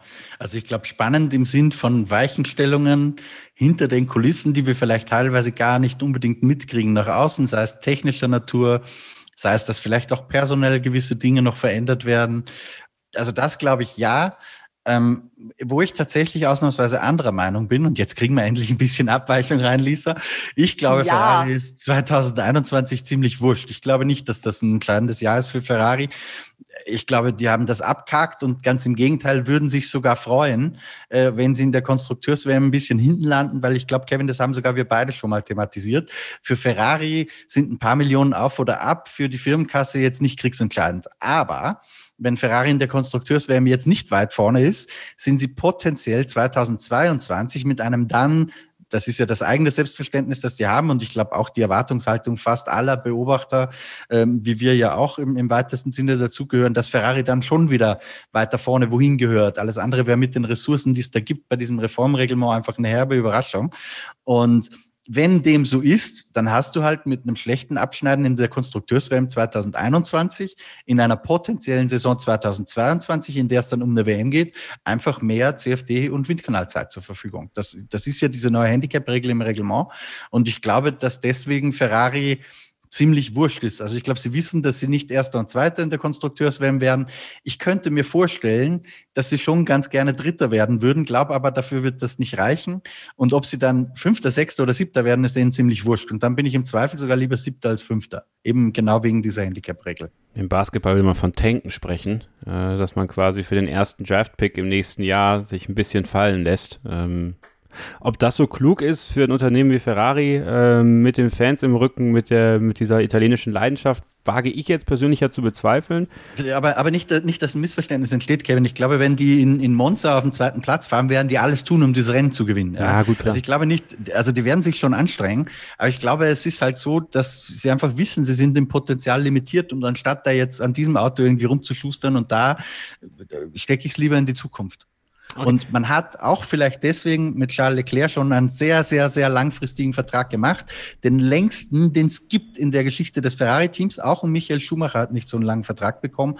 Und ich glaube, dass ein Grund dafür auch war, dass man wusste, das werden jetzt einfach sehr, sehr schwierige Jahre. Ich glaube im Übrigen, das ist mein Verdacht, dass das nach wie vor eine Konsequenz ist dieser Motorengeschichte, weil leider sagt man uns ja nicht, was da mit der FIA verhandelt wurde, was jetzt genau die Probleme waren. Deswegen sind wir angewiesen auf so Snippets, die dann über ein Mikrosalo mal ein bisschen durchsickern, wo wir halt leider nicht genau wissen, stimmen sie oder nicht, aber das ist halt alles, was wir kriegen. Und ich glaube, dass das halt ein Grund war, dass man zum Beispiel zum Leclerc gesagt hat, Charles, schau mal, ähm, wir glauben, das wird richtig toll aber wir sind uns ziemlich sicher, das dauert bis mindestens 22 oder vielleicht sogar länger. Aber deswegen, damit du nicht in Versuchung kommst, jetzt zum Beispiel zu Red Bull oder Mercedes zu geben, ähm, machen wir halt gleich einen Fünfjahresvertrag mit dicker Kohle. Das, das ist, glaube ich, warum die Dinge bei Ferrari so sind, wie sie sind. Viele Punkte auf einmal. Ähm, Lisa, das Thema Potenzial ist da ja ganz interessant. Also wenn wir davon ausgehen, dass in der Motorenstrafe was dran war und sie dieses Jahr wieder normal Gas geben können, dann ist für mich der Ferrari nach wie vor das drittbeste Auto im Feld. Da kann auch ein McLaren und ein Aston Martin nicht mithalten, auch wenn sie das gerne möchten. Da ist jede Menge Leistung vorhanden. Auch aerodynamisch ist es jetzt nicht das schlechteste Auto, auch wenn das letztes Jahr ein bisschen anders aussah. Also ist da das Potenzial so zu bewerten, dass man wirklich abwarten muss, war da was dran und dann sieht man es in den ersten Rennen oder wie schätzt du das ein? Weil dann ist da ja auch ein Fahrerduo, und das können wir dann auch schon direkt mit reinnehmen, die natürlich sowohl in der Lage sind, aufs Podium zu fahren, aber auch Rennen zu gewinnen. Bist ja, noch Christian bei mir, hat, oder? Äh, Lisa, Lisa. Okay. Ja, Christian hat aber ja schon einen Aspekt angedeutet. Also die Motorengeschichte, das werden wir nicht aufklären können. Wir kriegen ja einfach keine Fakten irgendwie auf den Tisch. Deshalb müssen wir uns das tatsächlich anschauen. Aber ich bin nicht ganz so optimistisch. Ich kann es gar nicht erklären. Ich glaube, Ferrari hat sich schon ein bisschen verbessert, aber ich glaube einfach, dass McLaren und Aston Martin die größeren Schritte gemacht haben. McLaren mit dem ähm, Mercedes-Motor, da können wir dann wahrscheinlich gleich nochmal detaillierter drüber sprechen. Aber ich glaube, dass ähm, das Potenzial ja verbessert ist bei Ferrari das wird hoffentlich auch nicht so ein solchen Jahr wie letztes Jahr, dass man irgendwie historisch schlechte Ergebnisse irgendwie einfährt und irgendwie sich dran gewöhnen muss, dass man im Q2 ähm, schon rausfällt. Ich glaube, es wird ein bisschen besser, aber ich sehe die ähm, nicht so weit vorne, wie ähm, du jetzt gerade angedeutet hast, wenngleich die Fahrerpaarung natürlich super, super spannend ist. Also Charles Leclerc und Carlos Sainz sind zwei der Fahrer, die ich ähm, definitiv auch in die Top 15, die Christian vorhin so angerissen hat, zählen würde. Wo ich sage, ja, wenn die beiden im richtigen Auto sitzen, wenn da viel zusammenkommt, das sind schon auch zwei, die ich zu potenziellen Weltmeisterkandidaten zählen würde. Im Ferrari in diesem Jahr jetzt leider eher nicht. Aber wer weiß, auf lange Sicht. Und gerade Charles Leclerc ähm, hat letztes Jahr schon auch, ähm, glaube ich, viel dazugelernt aus dem Battle mit Sebastian Vettel. Und das wird jetzt für mich eine ähnlich spannende Kombi. Ähm, auch aus anderen Gründen als bei Haas, aber es wird für mich auch ein sehr, sehr feuriges und spannendes Teamduell, ehrlicherweise, wenn ich da auf Charles Leclerc und auf Carlos Sainz gucke. Das ist für mich tatsächlich der Faktor, den ich ganz, ganz schwer einschätzen kann, weil für beide ist definitiv auch klar, ähm, man will sich da als Nummer eins irgendwie hervortun dieses Jahr. Mattia Binotto hat ja gesagt, es gibt jetzt erstmal von Haus aus keine Nummer eins. Man will beide Fahrer gleich behandeln. Aber ich glaube, das wird beiden nicht reichen. Da will sich definitiv jeder durchsetzen. Und das sind ja jetzt auch zwei Fahrer, die schon auch ein gutes Umfeld haben, ein spannendes Umfeld haben. Carlos Sainz mit Papa Sainz, der da auch ähm, ja wirklich abgezockt ist und auch viele, viele Menschen kennt und da auch ähm, ja schon Einfluss hat. Und Charles Leclerc natürlich verknüpft mit der Todd-Familie und dem Management. Also das sind zwei so, so Personalien, da bin ich wirklich gespannt, ob es da auf der Strecke kracht, ob es da neben der Strecke vielleicht auch mal kracht. Und ähm, bin dann auch gespannt, wie Mattia Binotto das vielleicht handelt. Oder halt auch nicht. Glaubt man Mattia Binotto eigentlich, wenn er sagt, es gibt keine klare Nummer eins? Also glaubst du ihm das, Lisa? Ich glaube, das ist natürlich so ein Satz, den sagt man immer erstmal. Das ähm, ist ja was, was man gefühlt irgendwie auch sagen muss. Aber wenn sich abzeichnet, dass der ein oder andere besser ist, glaube ich schon, dass man sich da dann auch festlegen wird. Ich kann im Moment schwer abschätzen, ähm, wer da die Nase vorne hat, weil ich mir nicht vorstellen kann, dass ein Carlos Sainz mit ähm, ja, dem Nummer zwei Stempel zu Ferrari gekommen ist und ähm, auch irgendwie, er will keine Nummer zwei sein. Und ich glaube auch, dass Papa Seins da ähm, nicht zulassen wollen wird, dass sein Sohnemann ähm, ja der Wasserträger für Charles Leclerc wird, obwohl der natürlich den langfristigen Vertrag hat und schon auch so ein bisschen die Zukunft ja für die Roten darstellt. Also das ist wirklich so eine Gemengelage. Christian, vielleicht hast du die ein oder andere Insider-Info hier noch, die ich so, so spannend finde und wo ich mir auch ganz, ganz schwer tue, auf der Strecke, aber auch abseits der Strecke, das wirklich einzuschätzen. Nee, keine, keine Insider-Infos, aber tatsächlich finde ich es auch schade, dass es mit dem Paddock-Zugang zumindest Stand heute nach wie vor schwierig ist, ähm, weil so die Herren Sainz und äh, Leclerc, Todd äh, so zu beobachten im Paddock, wie da auch so die Dynamiken sind. Ähm, wer geht zuerst zum Buffet? Wer holt sich das größere Schnitzel? das, das wäre super. das, das, also jetzt natürlich überspitzt gesagt, aber das, das, da kann man halt viel beobachten. Teilweise das können wir leider momentan nicht.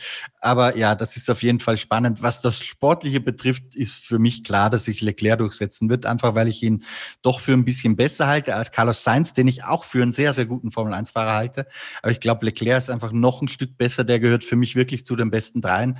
Ähm, und er kennt halt auch das Team schon. Das dürfen wir ja bei all denen, die das Team gewechselt haben, nicht vergessen.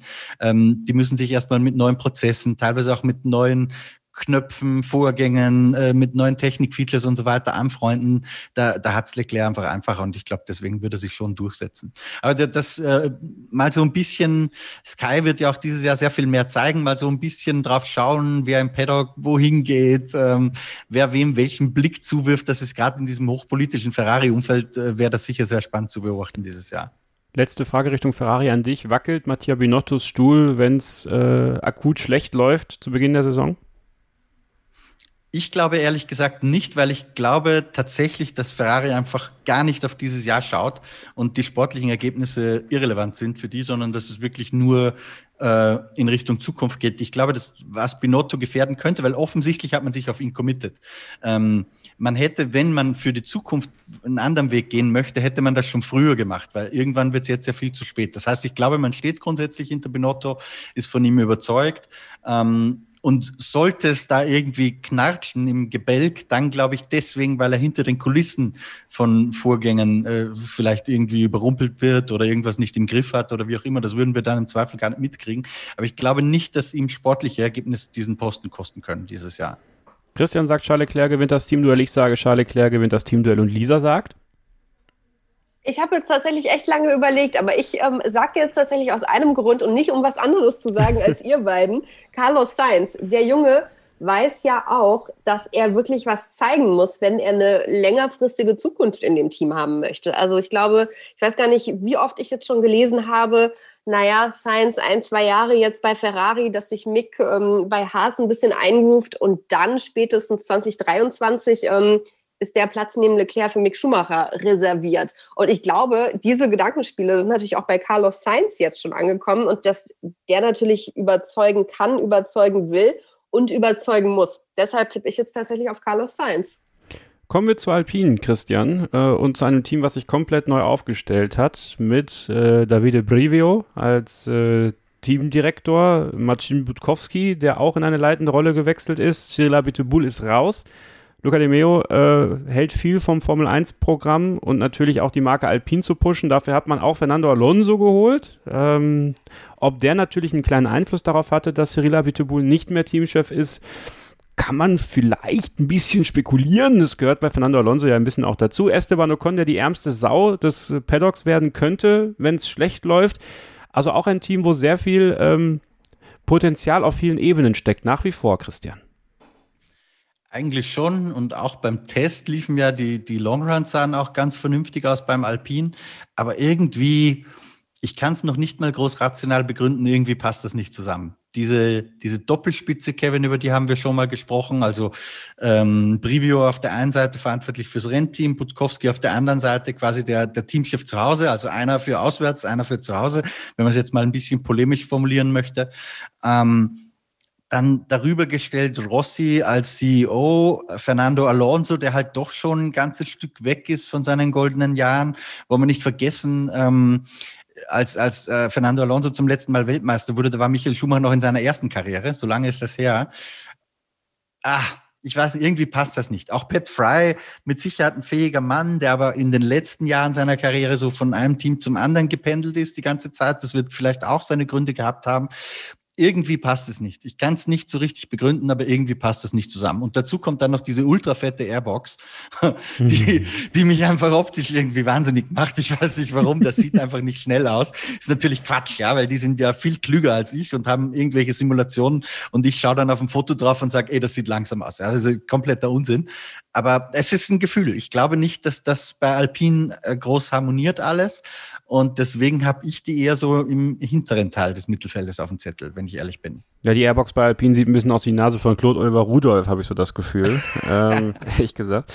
Ähm, Lisa, Alpine F1 2021, Rohrkrepierer oder Durchstarter deiner Meinung nach? Ja, weder noch. Ne? Ich habe die tatsächlich auch so ins, ins hintere Mittelfeld sortiert, hier bei mir auf Rang 7. Aber ich kann schon verstehen, was Christian versucht hat zu beschreiben, was ein bisschen schwierig irgendwie zu erklären ist. Aber diese Gesamtgemengelage ist einfach schwierig. Also ich weiß auch immer noch nicht so richtig, sage ich euch ganz offen, was ich vom Fernando Alonso Comeback halten soll. Irgendwie, ja, ist ein Weltmeister, ist irgendwie auch eine, eine Formel-1-Legende, aber ich persönlich habe ihn jetzt die letzten Jahre auch nicht so sehr vermisst und hätte mich tatsächlich irgendwie eher über ja, einen neuen Fahrer, ein bisschen frisches Blut, sage ich mal, ähm, in dieser Formel 1-Welt gefreut, dass ähm, das auch so eine Kombination mit Esteban Ocon ist, wo ich gar nicht einschätzen kann, ob die jetzt halbwegs gut zusammenarbeiten oder ob da beide die Ellenbogen vor allem ausfahren. Und das ist natürlich auch so eine Geschichte, die da drin steckt, dass Esteban Ocon natürlich jetzt echt aufpassen muss, dass er nicht irgendwie verbrennt. Also gegen Danny Ricciardo, ähm, ja, wurde er, finde ich, gegen Ende der Saison ein bisschen besser, aber hat natürlich auch deutlich das, das Teamduell verloren. Aber wenn er jetzt natürlich sich von Fernando Alonso bügeln lässt, der aus ein paar Jahren Pause kommt, der ja auch eher schon, ich wollte jetzt fast sagen, der jetzt kein Young Driver mehr ist, obwohl er den Young Driver Test ja hatte, dann ist das natürlich auch wieder so eine Situation, ähm, wo man aufpassen muss. Und ja, ich weiß auch nicht so richtig, was ich davon halten soll. Ich finde das Auto optisch farbgebungsmäßig her sehr, sehr hübsch, um das vielleicht mal ähm, noch einfließen zu lassen. Viel, viel schöner als das Renault Gelb. Da, da sahen auch die Studiofotos toll aus, oder? Mit ja, also Farben. optisch ja, war das eines meiner liebsten Autos ähm, bei den Präsentationen, aber so das Team, ich weiß auch nicht, das, das, das passt für mich irgendwie alles nicht so zusammen und da habe ich auch nicht so das positive Gefühl wie zum Beispiel bei Alpha Tauri oder bei McLaren, wo ich irgendwie empfinde, da kommt so eine Aufbruchsstimmung, so gute Vibes, das kommt bei mir irgendwie nicht so an, was vielleicht total unwichtig ist und jetzt auch nur ein dummer Eindruck, ne? Aber sehe ich tatsächlich auch eher im hinteren Mittelfeld und glaube nicht, dass die groß was reißen werden dieses Jahr.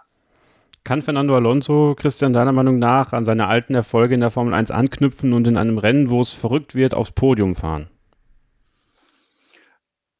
Also an die alten Erfolge anknüpfen, nein, glaube ich nicht. Das ist ja bei ihm, was sind die alten Erfolge, ja? ähm, bei, an die McLaren-Zeit, ja. Ähm, was ich ihm aber schon zutraue, ist, das Occasional Podium in so einem verrückten Rennen, weil ich glaube, den Renninstinkt und die Intelligenz zur richtigen Zeit, das Richtige zu tun, äh, an die Box zu kommen, wenn es gerade, wenn es gerade erforderlich ist, das glaube ich hat er schon nach wie vor. Das hat er nicht verloren. Deswegen, das traue ich ihm schon zu. Ähm, an alte Erfolge, also ich glaube, der ist jetzt, ist er schon über 40 oder wird erst äh, 39 ist er, glaube ich, ne? Oder 38. Ja, irg irgendwann merkst du das halt auch, ja, wenn du noch dazu zwei Jahre weg warst von der Formel 1.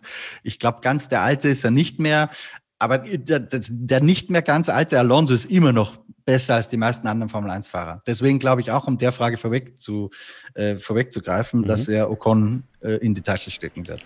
Ja, ist auch mein Tipp, Lisa. Äh, hat Esteban Ocon irgendeine realistische Chance und was würde das bedeuten für seine, für seine Formel-1-Karriere? Weil ich meine, es ist ja tatsächlich so, es gibt ja interessante Fahrer für Alpine, Renault, wie auch immer, die Junioren, Guang Yu Zhou, in der Formel 2, Christian Lundgaard, vielleicht auch ein Pierre Gasly, der natürlich als Aushängeschild für ein französisches Team ein bisschen besser vermarktbar ist als Esteban Ocon, meiner Meinung nach. Ähm, ja, was, was, was traust du Esteban Ocon zu? Wer gewinnt das Teamduell und was könnte diese Saison für Esteban Ocon bedeuten? Ja, ich gehe tatsächlich ähm, mal wieder mit euch mit und würde auch auf den 39-Jährigen, ich habe es gerade tatsächlich nachgeguckt, ob 8 oder 39, aber er ist schon 39, wird im Juli 40, ähm, auf Fernando Alonso tippen. Und ja, ich habe es ja schon angedeutet, also für Esteban Ocon definitiv ähm, ein Problem, wenn er sich von dem Oldie ähm, ja, wegbügeln lässt dieses Jahr. Ich bin gespannt, wie das mit ihm weitergeht. Das ist ja im Endeffekt auch ein Fahrer, der so im Mercedes-Dunstkreis Toto Wolf ähm, schwelte, der für mich aber jetzt nicht das, das ganz große Potenzial mitbringt, ähm, wie jetzt zum Beispiel ein George Russell, den wir ja vorhin schon ähm, gefeiert haben, wie auch ein Lando Norris. Also da sehe ich Esteban Ocon ähm, irgendwie nicht. Und auch was so die ähm, Vermarktbarkeit und die Sympathiewerte angeht, erreicht er mich jetzt auch weitaus weniger als der ein oder andere jüngere Fahrer. Ich kann gar nicht so erklären, an was es liegt. Ähm, ist ja auch in den sozialen Netzwerken aktiv, aber wirkt immer ein bisschen unnahbar auf mich, so aus, aus der Fansicht jetzt auch einfach mal drauf geschaut. Und ähm, ja, bin gespannt, ob und wie es mit ihm weitergeht. Also ich glaube, wenn er wirklich das Teamduell gegen Fernando Alonso deutlich verliert, dann ähm, könnten das negative Vorzeichen für die Zukunft in der Formel 1 sein. Dreimal Alonso, gerne eure Meinung, wenn ihr möchtet, äh, in die Facebook-Gruppe Starting Grid F1 Fans oder in die Telegram-Gruppe Starting Grid Fans. Die Links findet ihr in, den, in der Episodenbeschreibung. Und jetzt noch eine kurze Pause und dann kommen wir zu Aston Martin und McLaren, die beiden Teams, die etwas weiter oben anklopfen wollen. Ob sie das 2021 schon schaffen, wir sprechen darüber hier bei Starting Grid, dem Formel 1 Podcast auf meinsportpodcast.de. Sebastian Vettel hat eine neue Heimat. Willkommen zurück bei Starting Grid, dem Formel 1 Podcast auf meinsportpodcast.de. Eure Saisonvorschau auf die Saison 2021 mit Lisa Höfer aus der RTL Sportredaktion, Christian Nimmervoll, dem Chefredakteur von Motorsport Network Germany und mir, Kevin Scheuren. Aston Martin ist die Heimat Christian. Sein Teamkollege ist Lance Stroll. Der Teameigentümer ist Lawrence Stroll, Lance Strolls Papa viele, viele Faktoren, die da auch für Sebastian Vettel sehr interessant sind, aber alle hoffen natürlich auf den erfolgreichen Neuanfang nach dem Desaster bei Ferrari. Wird das 2021 deiner Meinung nach klappen? Ich finde eigentlich keinen Grund, warum nicht Aston Martin mit Sebastian Vettel genau dort anknüpfen sollte, wo Perez und Racing Point letztes Jahr aufgehört haben, außer die schlechten Tests. Alle anderen Signale sehen eigentlich sehr gut aus. Also das, das Auto ist wieder sehr nah am Mercedes gebaut, wenn man das so sagen kann, bis hin zu dieser Beule äh, auf, der, auf dem Bodywork, die mir signalisiert, die Aerodynamik ist sehr eng anliegend rund um den Motor gebaut. Das ist, glaube ich, was, was man McLaren voraus hat, einfach weil man mehr Erfahrung hat, wie weit man technisch mit diesem Motor gehen kann.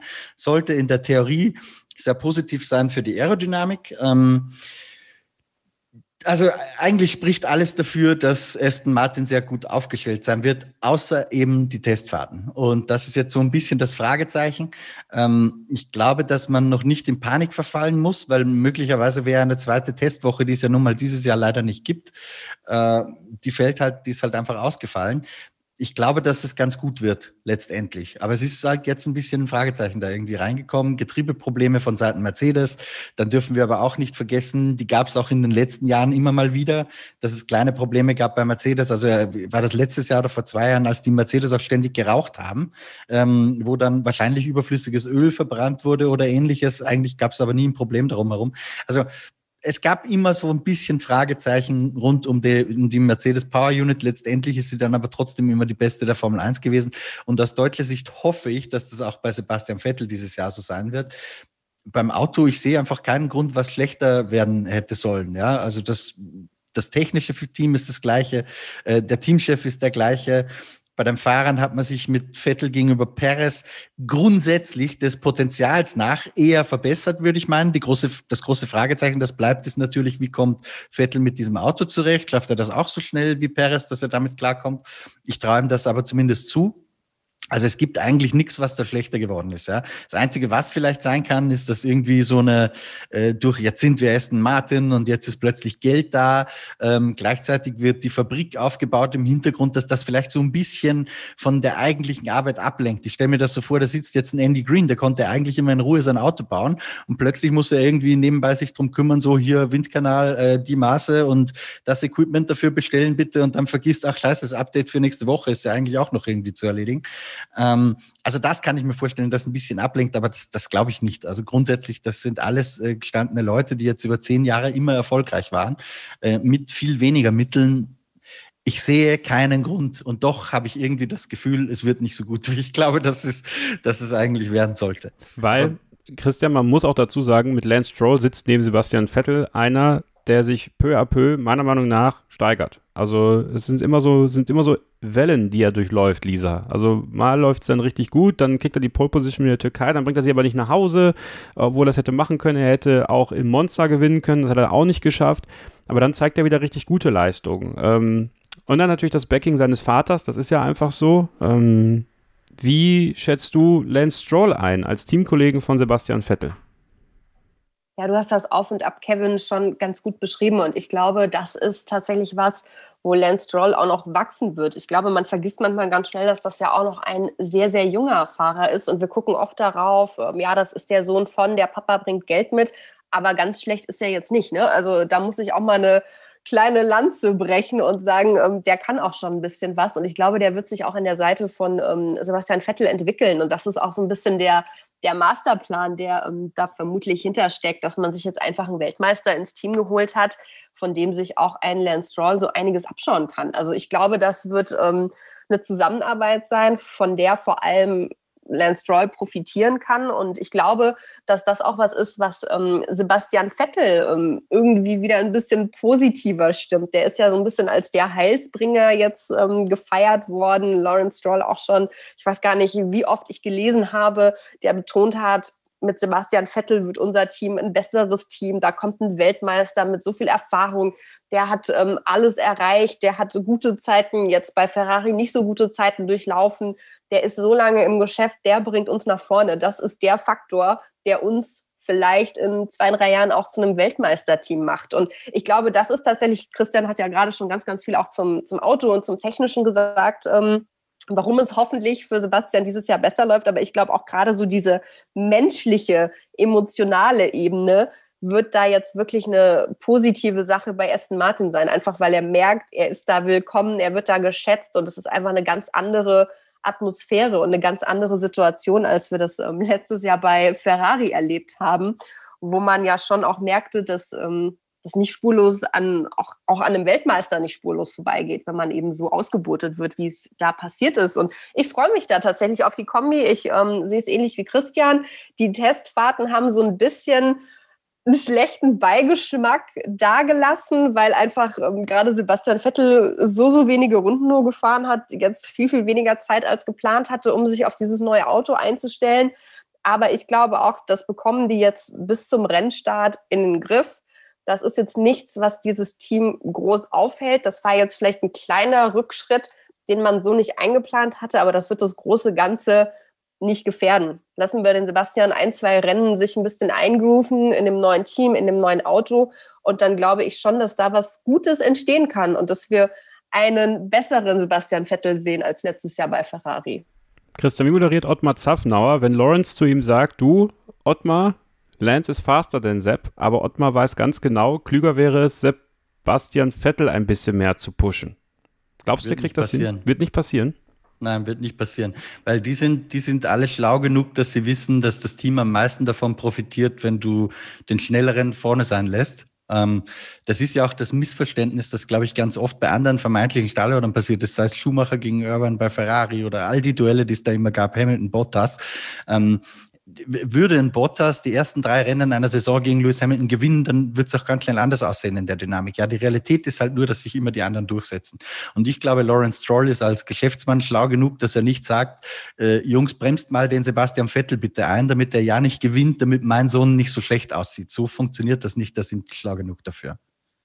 Okay, dann können wir zu den Teamtipps kommen, würde ich sagen. Ähm, Lance Stroll oder Sebastian Vettel. Ich mache mal den Anfang. Äh, und glaube tatsächlich, dass Lance Stroll das Teamduell gewinnen wird, weil ähm, ich so ein bisschen die Befürchtung habe, auch wenn ich natürlich die YouTube-Kommentare von euch lese, Freunde, wenn ihr unsere Zoom-Videos auf äh, dem YouTube-Kanal von motorsporttotal.com kommentiert und unseren Tabellentipp, äh, dass ich das nur anhand der Testfahrten festmache, ähm, mag sein, dass das so rüberkommt, aber ich habe tatsächlich irgendwie das Gefühl, dass es für Sebastian Vettel eine Saison mit Anlaufschwierigkeiten werden wird. Ich glaube aber, dass es dann ab 2022 sehr, sehr gut für ihn werden kann bei Aston Martin. Aber auch da, er muss sich erstmal eingrooven. Er sagt ja selber, fünf Rennen wird schon dauern. Und diese fünf Rennen kann natürlich Lance Stroll schon nutzen, um wichtige Punkte zu sammeln. Und ähm, deswegen würde ich sagen, am Ende ganz leichter Vorteil für, für Lance Stroll. Nicht viel, aber ein ganz leichter Vorteil. Lisa, was glaubst du? Ich halte dagegen, Kevin. Natürlich ähm, neues Team, neues Auto, neues Umfeld. Das ist was, woran sich Sebastian Vettel gewöhnen muss. Ja, definitiv.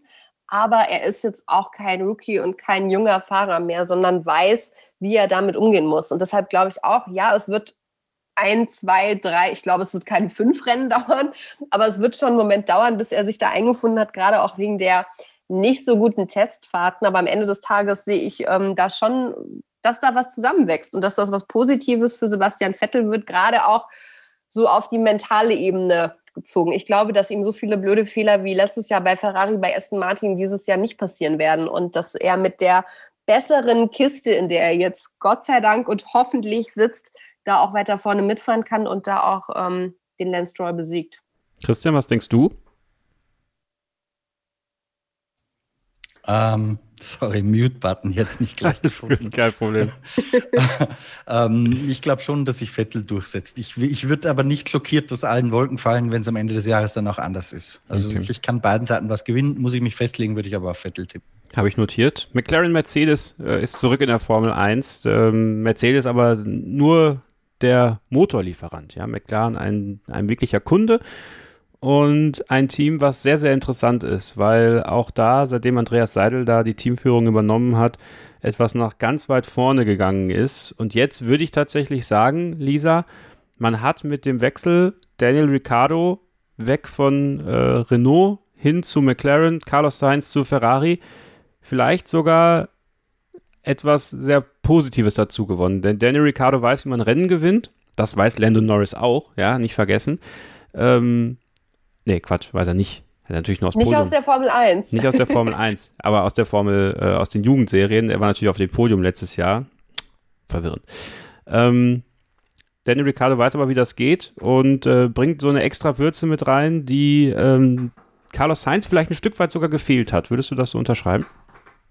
Also ich gehe definitiv mit, dass Daniel Ricciardo ein riesiger Gewinn ist. Das ist für mich einer der Fahrer, wo man irgendwie ein bisschen traurig sein kann, dass er noch keinen WM-Titel hat, weil er irgendwie immer zur falschen Zeit im falschen Team war, beziehungsweise ähm, ja da so ein bisschen Pech hatte. Aber das ist definitiv für mich jemand, wo ich sage, der bringt dieses Team total nach vorne, nicht nur mit seiner Art, dass er ähm, ja sehr, sehr mitreißend ist, dass er, glaube ich, auch perfekt in dieses Setting bei McLaren reinpasst, sondern auch einfach, weil er schnell ist, weil er Erfahrung hat. Du hast es angesprochen.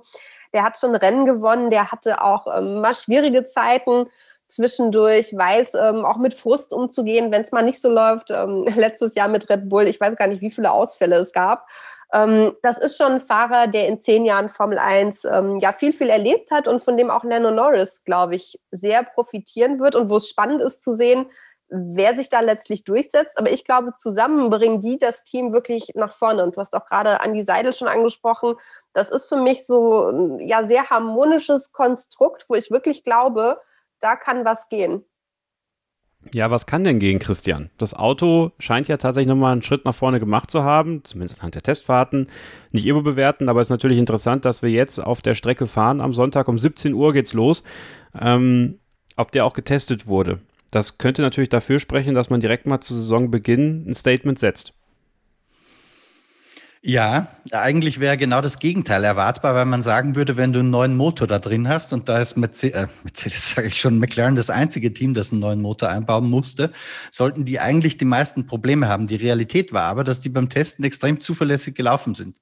Ähm, und vor allem die, diese permanent gute Laune, die James Key und Andy Seidel hatten. Die hat mich halt ein bisschen irritiert. Also wann immer die zu sehen waren irgendwo, auch in den Mediarunden, die es dann gab, äh, so über die drei Tage verteilt, einmal gemeinsam mit James Key, einmal nur Andy Seidel.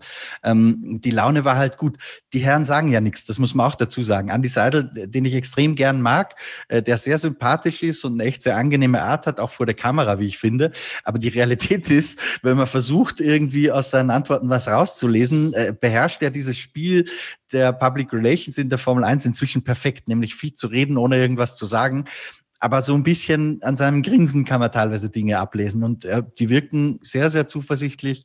Ähm, Ricciardo, Norris haben nichts Negatives über das Auto gesagt, eher im Gegenteil, alles ruhig, besonnen gearbeitet. Ich glaube, die waren auch nicht leicht bei ihren schnellsten Runden, anders als zum Beispiel Alfa Romeo oder Alfa Tauri. Da bin ich mir ziemlich sicher, dass da viel Luft im Tank war. Das war, glaube ich, bei McLaren nicht der Fall.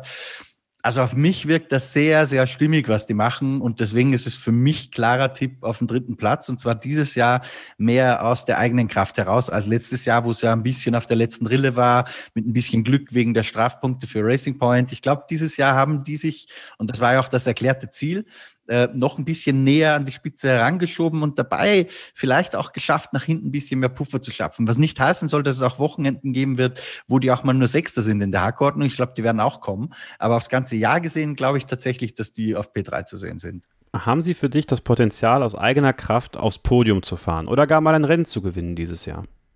Also Rennen gewinnen aus eigener Kraft sehe ich nicht. Ähm, Podium aus eigener Kraft ist immer ein bisschen Definitionssache. Ist es auch aus eigener Kraft, wenn ein Mercedes-Fahrer eine Strafe oder so hat und deswegen hinten ist, dann ja. Ähm, ansonsten glaube ich schon, dass Mercedes und Red Bull so grundsätzlich äh, nach wie vor eine eigene Welt sein werden. Lisa, das Teamduell Daniel Ricciardo und Lando Norris spricht für sehr viel Unterhaltung, aber ich glaube ja, dass wenn die beiden merken, oh, hier geht was, dass sich da relativ schnell das einstellt, was wir bei Carlos Sainz und Lando Norris auch erwartet hätten können, wenn man dauerhaft ums Podium oder um gute Platzierungen mitfahren kann, dass das sehr schnell sehr wenig lustig werden kann tatsächlich. Ja, ich glaube, das haben ja beide auch schon deutlich gemacht. Die ähm, sind jetzt nicht da, um die Comedy-Könige bei Social Media zu werden. Also natürlich sind es beides irgendwie Spaßvögel, die, die gute Laune verbreiten, aber am Ende des Tages wollen die auch gute Rennen fahren, wollen gewinnen und wollen besser sein als der andere. Also ich glaube, das ist das Normalste der Welt. Und ich denke auch, die ähm, arbeiten gut zusammen. Ich glaube, das sind zwei so Typen, die ähm, auch wissen, dass es wichtig ist, zusammenzuarbeiten und fürs Team zu denken. Gerade so dieser Team Spirit bei McLaren ähm, schwappt für mich, für mich immer sehr, sehr glaubhaft auch rüber. Aber klar, da will jeder ähm, sich durchsetzen und ich glaube, da ist dann vielleicht auch mal ein Wochenende dabei, wo es vielleicht mal knirscht. Also das kann ich mir schon auch vorstellen, aber ich glaube, bei den beiden ähm, ist es dann eher so, dass man das professionell regelt, dass dann nichts kleben bleibt und dass die sich am Ende eher beide nach vorne pushen und auch das Team pushen. Das wird ja auch ein Anreiz oder ein Ansinnen von Andreas Seidel sein, dass man immer aufpassen soll, sich nicht abzuschießen, weil beide Autos ins Ziel müssen. Das hat er ja auch schon bei Carlos Sainz und Lando Norris gesagt. Lando Norris ist ja auch in einer sehr interessanten Situation, der kennt das Team. Man hat ja aufgrund von Drive to Survive ähm, so ein bisschen das Gefühl, dass er auch der Ziehsohn von Zach Brown ist, der ja wirklich ein sehr inniges Verhältnis zu ihm hat. Christian, wir hatten Matt Bishop zu Gast der hat ja auch schon gesagt, dass das einer der Gründe war, warum Stoffel van Dorn relativ schnell rausbuxiert worden ist, ist, dass Zach Brown unbedingt Lando Norris in dieses Auto setzen wollte. Nun ist Danny Ricciardo ja der viel, viel erfahrene Fahrer von den beiden. Ist Lando Norris denn deiner Meinung nach dann trotzdem der Teamleader, zumindest eingangs der Saison? Nein, glaube ich nicht. Ich glaube, dass Ricciardo Norris im Griff haben wird. Ähm, und ich glaube auch Zach Brown ist, auch wenn er Lando Norris natürlich sehr gerne, ich würde nicht sagen, dahin gezogen hat, wo er jetzt ist, ähm, aber doch sehr damit geholfen hat auf den letzten Schritten, sagen wir es mal so, weil das hieß ja dann eigentlich von Dorn raus, Norris rein in der, in der äh, Nachwuchsförderung von McLaren sozusagen. Aber ich glaube, da ging Ricciardo, das ist, glaube ich, ein anderes Kaliber. Ich glaube, da kann Lando Norris in ein paar Jahren mal hinkommen, wenn seine Karriere wirklich sehr, sehr gut läuft. Aber ich, also ich glaube, da gibt es kein Land, ehrlich gesagt. Klingt jetzt vielleicht ein bisschen hart, weil Lando Norris sicher auch zu den sehr Guten gehört, aber mein Tipp ist, und ist ja auch gut, wenn man mal ein bisschen polarisiert, ich glaube, Ricciardo ist zu gut. Na, tatsächlich würde ich auch mitgehen. Also, so sehr ich Lando Norris mag und ich bin wirklich großer Fan von ihm, ich ähm, befürchte, dass wenn Daniel Ricciardo ein Auto unterm Hintern hat, das ihn nach vorne bringen kann, er eben dieses kleine Quäntchen besser ist als Lando Norris zumindest derzeit noch. Lando Norris hat absolut das Potenzial, ein, ein Weltmeisterfahrer zu werden, meiner Meinung nach. Aber ich glaube tatsächlich auch, da gehe ich mit Christian, dass Daniel Ricciardo dieses Teamduell gewinnen wird. Lisa, was glaubst du? Ja, jetzt sind wir schon wieder so langweilig alle einer Meinung. Ähm, ja, Danny Ricciardo, zehn Jahre in der Formel 1. Ich habe es ja vorhin schon angedeutet, das ist für mich einer der Fahrer, wo ich sage, der hätte definitiv schon mal einen WM-Titel verdient. Aber wir vergleichen ihn ja jetzt natürlich auch mit einem Lando Norris, der 21 ist. Also ich finde, das, das ist immer was, das vergesse ich ehrlicherweise auch manchmal, wie jung der ein oder andere ja da auch noch ist und wie viele Jahre auch ein Lando Norris in der Formel 1 hoffentlich noch vor sich hat, dass das ja gar kein Beinbruch ist, wenn er jetzt das Teamduell gegen Danny Ricciardo verlieren wird. Das glaube ich auch, dass das so kommt. Ich glaube, für ihn ist viel wichtiger, dass er sich ein bisschen was abgucken kann, dass er einfach mit einem Fahrer zusammen in einem Team ist, der jetzt schon ein paar Teams erlebt hat, der Rennen gewonnen hat, der auch mal schwierige Phasen in der Karriere hatte, der auch einen Ausflug zu Renault gemacht hat. Ja, also ich glaube, im Nachhinein denkt sich Daniel Ricciardo, Mensch, wäre ich doch schon ähm, früher zu McLaren gegangen. Aber naja, sei es drum. Und ähm, finde das nicht so dramatisch, dass wir jetzt ähm, zu dritt irgendwie davon ausgehen, dass sich da Danny Ricciardo durchsetzt. Und da bin ich tatsächlich auch bei euch. Und dann gibt es natürlich noch die eine entscheidende Frage, wer wird Weltmeister 2021? Es wird sich zwischen Mercedes und Red Bull entscheiden, da ist sich zumindest jeder einig und genau über die sprechen wir gleich hier bei eurer Saisonvorschau der Formel 1 Saison 21 bei Starting Grid, dem Formel 1 Podcast auf meinsportpodcast.de. Bleibt dran. Willkommen zurück bei Starting Grid, dem Formel 1 Podcast auf meinsportpodcast.de, die Saison 2021 in der Vorschau. Und jetzt machen wir ganz kurz was Verrücktes, Christian. Ich möchte deine Saisontipps tatsächlich schon mal abrufen. Wer wird Fahrerweltmeister? Äh, ich bin ja so schlecht im Tippen, aber ich glaube, letztendlich wird es trotzdem wieder Lewis Hamilton machen. Wer wird Konstrukteursweltmeister? Mercedes. Wer wird die Überraschung der Saison? Widerspricht übrigens meiner, meiner, meinem Tipp, den wir in unserer ja, Tabelle abgegeben haben. Aber das bezieht sich auch eher darauf, wie die Hackordnung momentan ist. Ich glaube, wenn es dann um die Punktetabelle am Ende des Jahres geht, würde ich trotzdem bei Mercedes nochmal sehen. Das, das letzte Mal. Das Gute ist, dass, dass für unsere Abnehmen-Challenge die Tabelle aus dem ersten gilt. Ja, also deswegen. Äh, Überraschung der Saison kann Fahrer oder Team sein? Ähm, im positiven Sinn, Ja, ja, klar. Oder? Ja. Im positiven Sinn, puh, da habe ich mir jetzt noch gar nicht so die Gedanken gemacht drüber.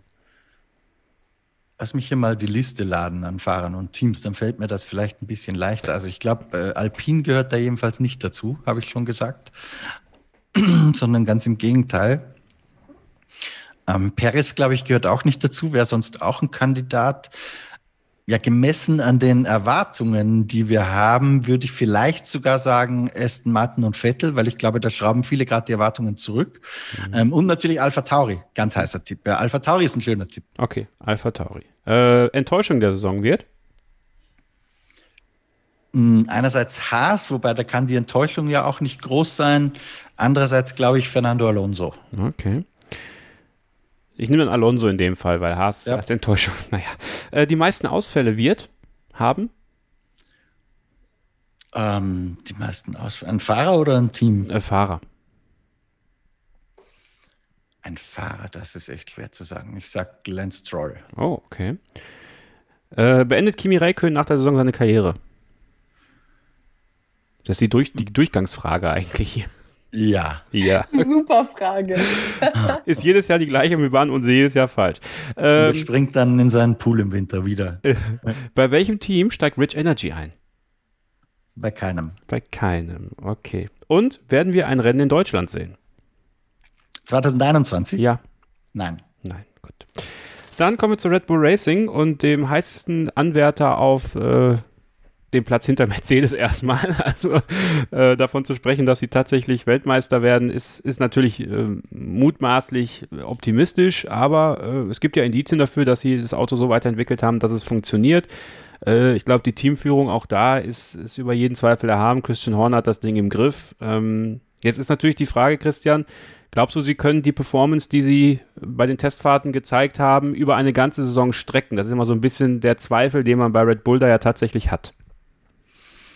Ja, äh, das ist unglaublich schwer vorherzusehen, wirklich. Also grundsätzlich glaube ich, müssen die erstmal bestätigen, dass die Performance beim Test wirklich so war, wie wir sie gesehen haben. Das wird das Erste sein. Ich glaube schon, dass die momentan einen Vorteil haben.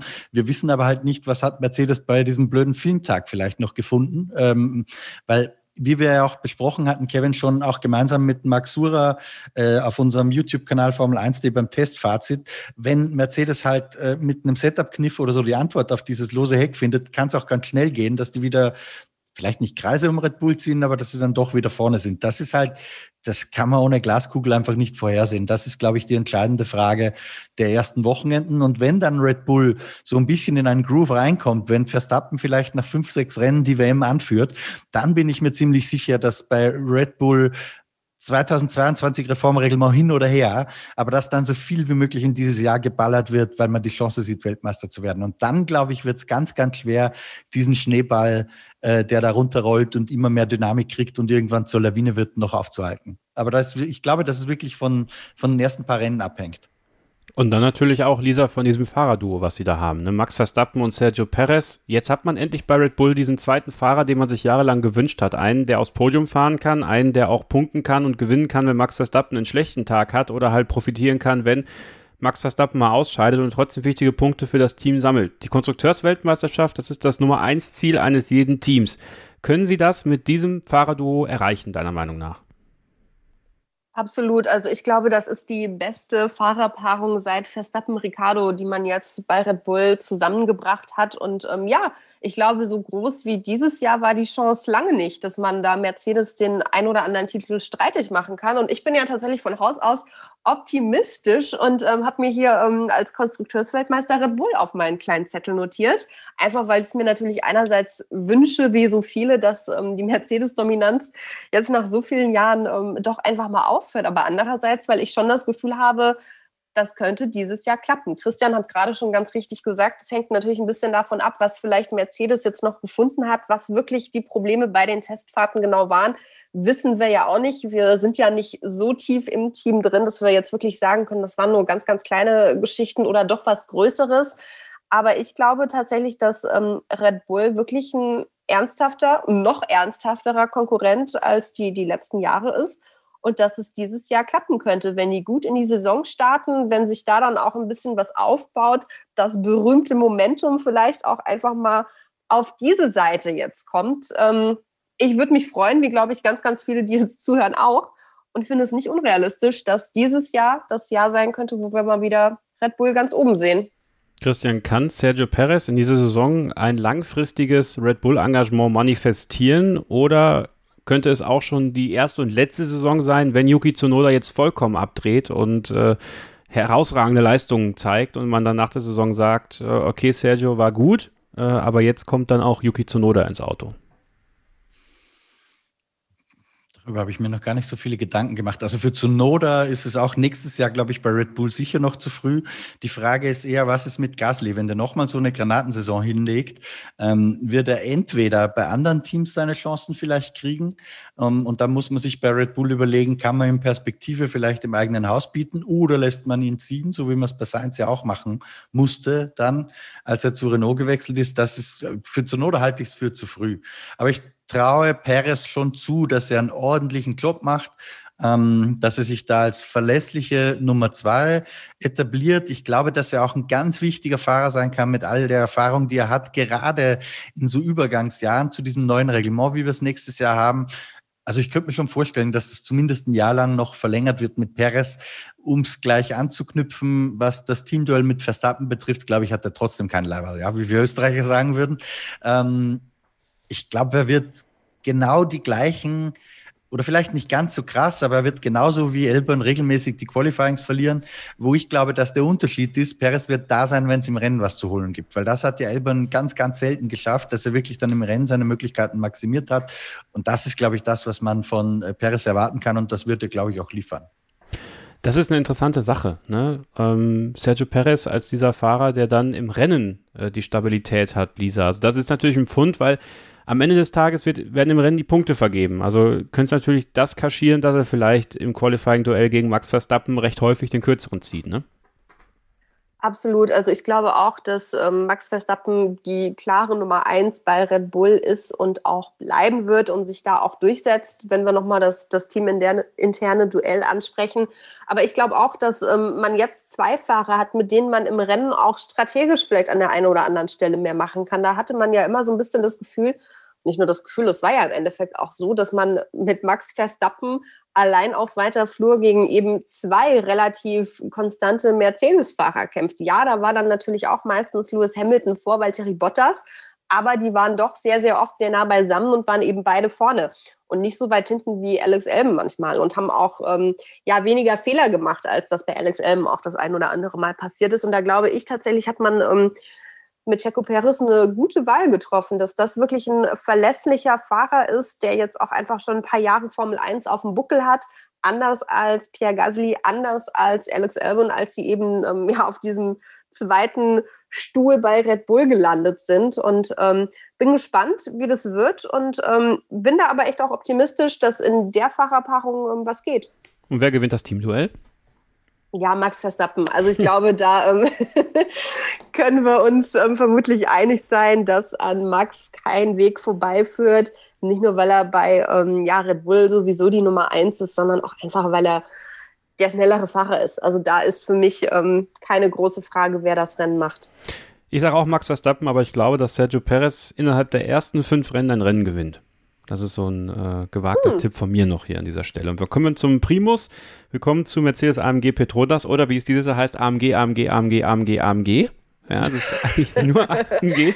Ähm, Lewis Hamilton und Valtteri Bottas. Äh, Valtteri Bottas, der äh, gut sauniert in die Saison gehen wird, mit Sicherheit. Ja, das haben wir auch bei Drive to Survive gesehen. Und, äh, und mit einem knackigen Hintern, da haben ja, wir sehr viel gesehen. Das ist tatsächlich sehr, zu viel vielleicht. Nein, ähm, es ist ja so, dass er immer das Update fährt. Ja, jetzt hoffen wir natürlich, dass er die richtige Update-Datei heruntergeladen hat und eben dann auch in der Lage sein wird, äh, am Ende nicht nur to whom it may concern äh, Fuck you zu sagen, sondern auch I did it. Ja? Nicht Mucki, we did it, sondern wie, wie heißt deine Freundin, Christian? Du hast ja immer den Überblick. Tiffany. Tiffany. Tiffy, we did it! Tiffy! Ja, genau.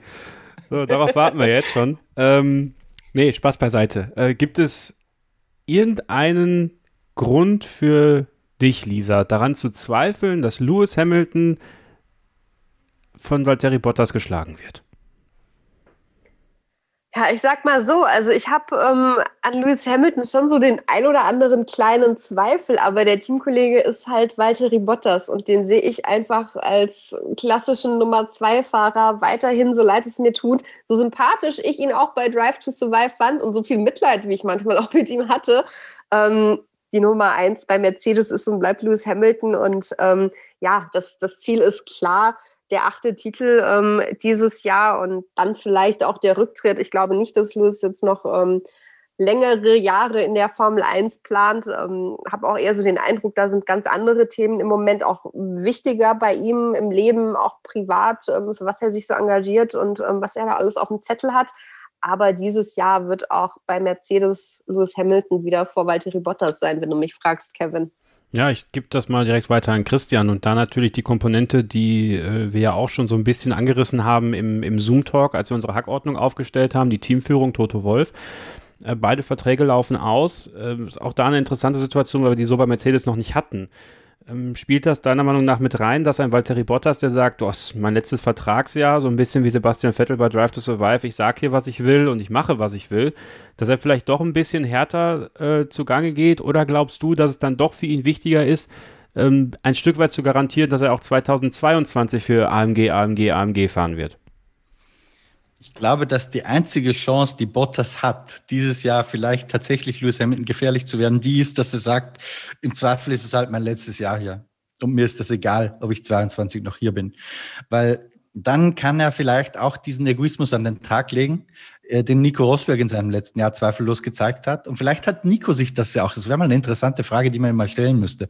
Vielleicht hat er sich schon vorher gesagt, wisst ihr was, ähm, ich mache hier bei Mercedes jetzt, was ich will. Ich will Weltmeister werden und dann ist das Ding für mich erledigt und mir ist wurscht, ob ich den nächstes Jahr noch in die Augen schauen kann oder nicht.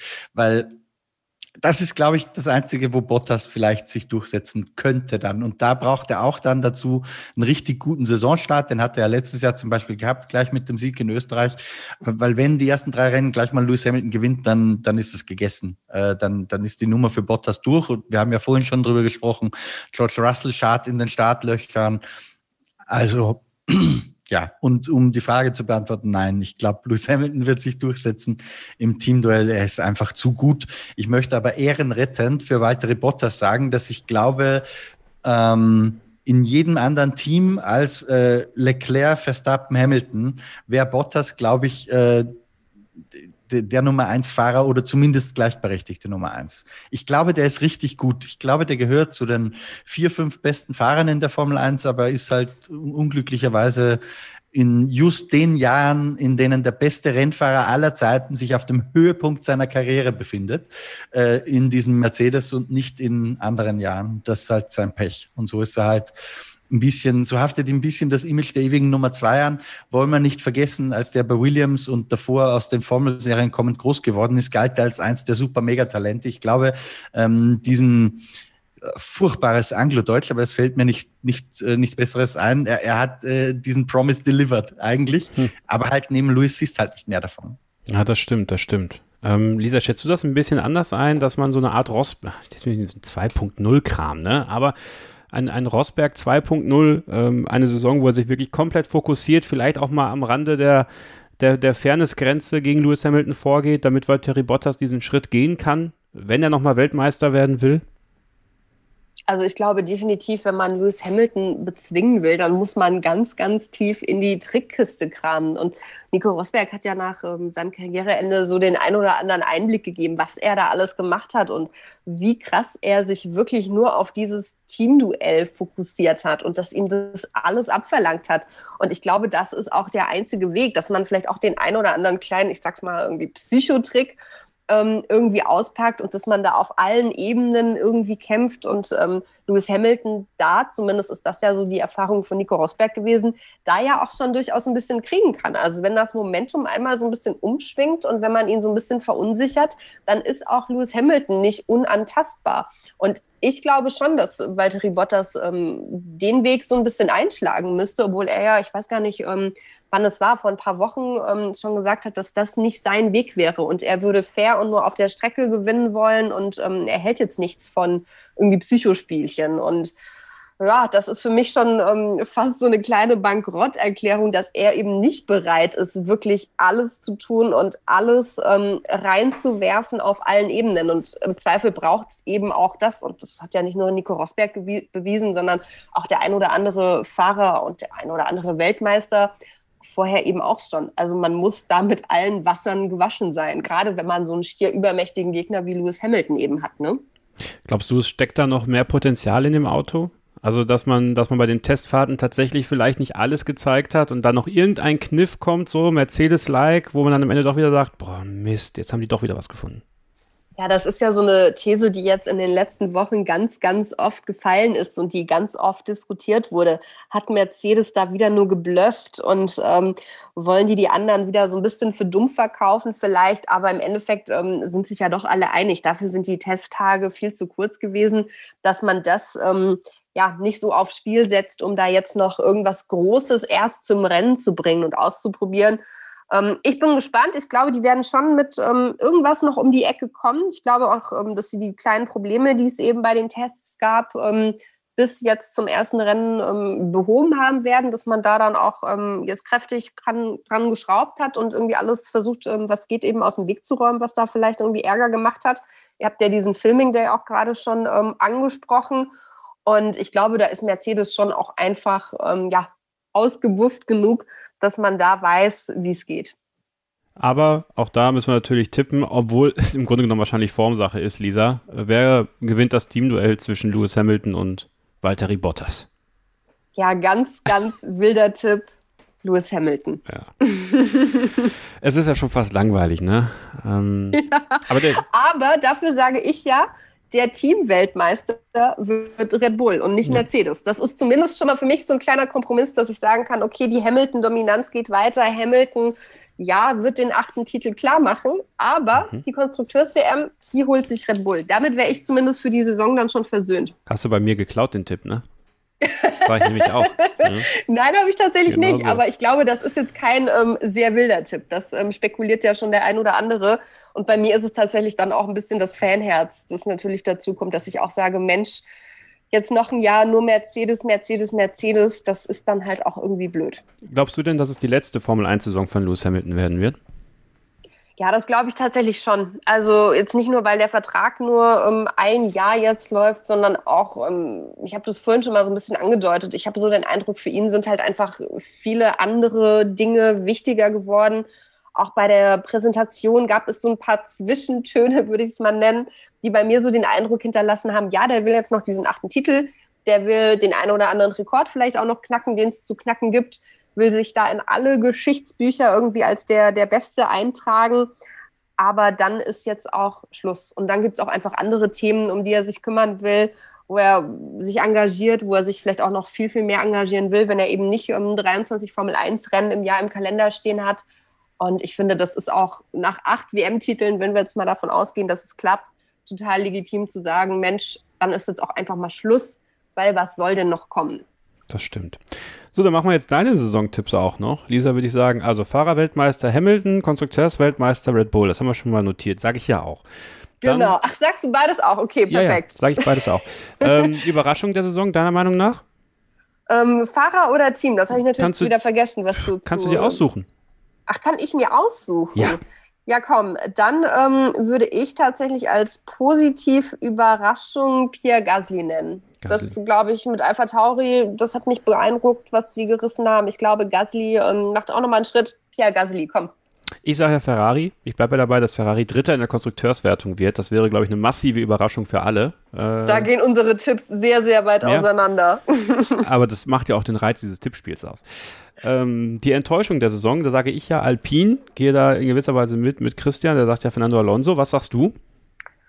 Puh, was sag ich? Hm. Ach komm, Ferrari. Ich, ich habe Ferrari hier auch nur so im Mittelfeld. Ich glaube, es kracht.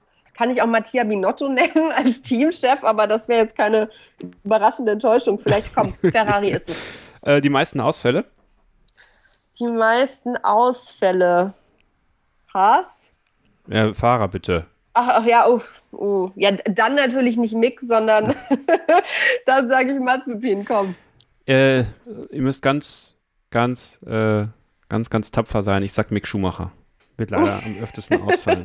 Also, das bringe ich nicht übers Herz. Das sage ich nicht, um, das sage ich nicht, um zu provozieren, sondern ich glaube, dass technisch dieses Auto ihm einige Male einen Strich durch die Rechnung machen wird im Rennen. Ist, ist nicht unrealistisch, ja. aber das bringe ich nicht übers Herz, sage ich okay. dir ja ganz ehrlich. Dann, dann mache ich's. Ich, ich arbeite ja nicht bei RTL. Muss pro Schumacher sein. Nein. Katsching. Äh, beendet Kimi Räikkönen seine Karriere nach der Saison? Nein.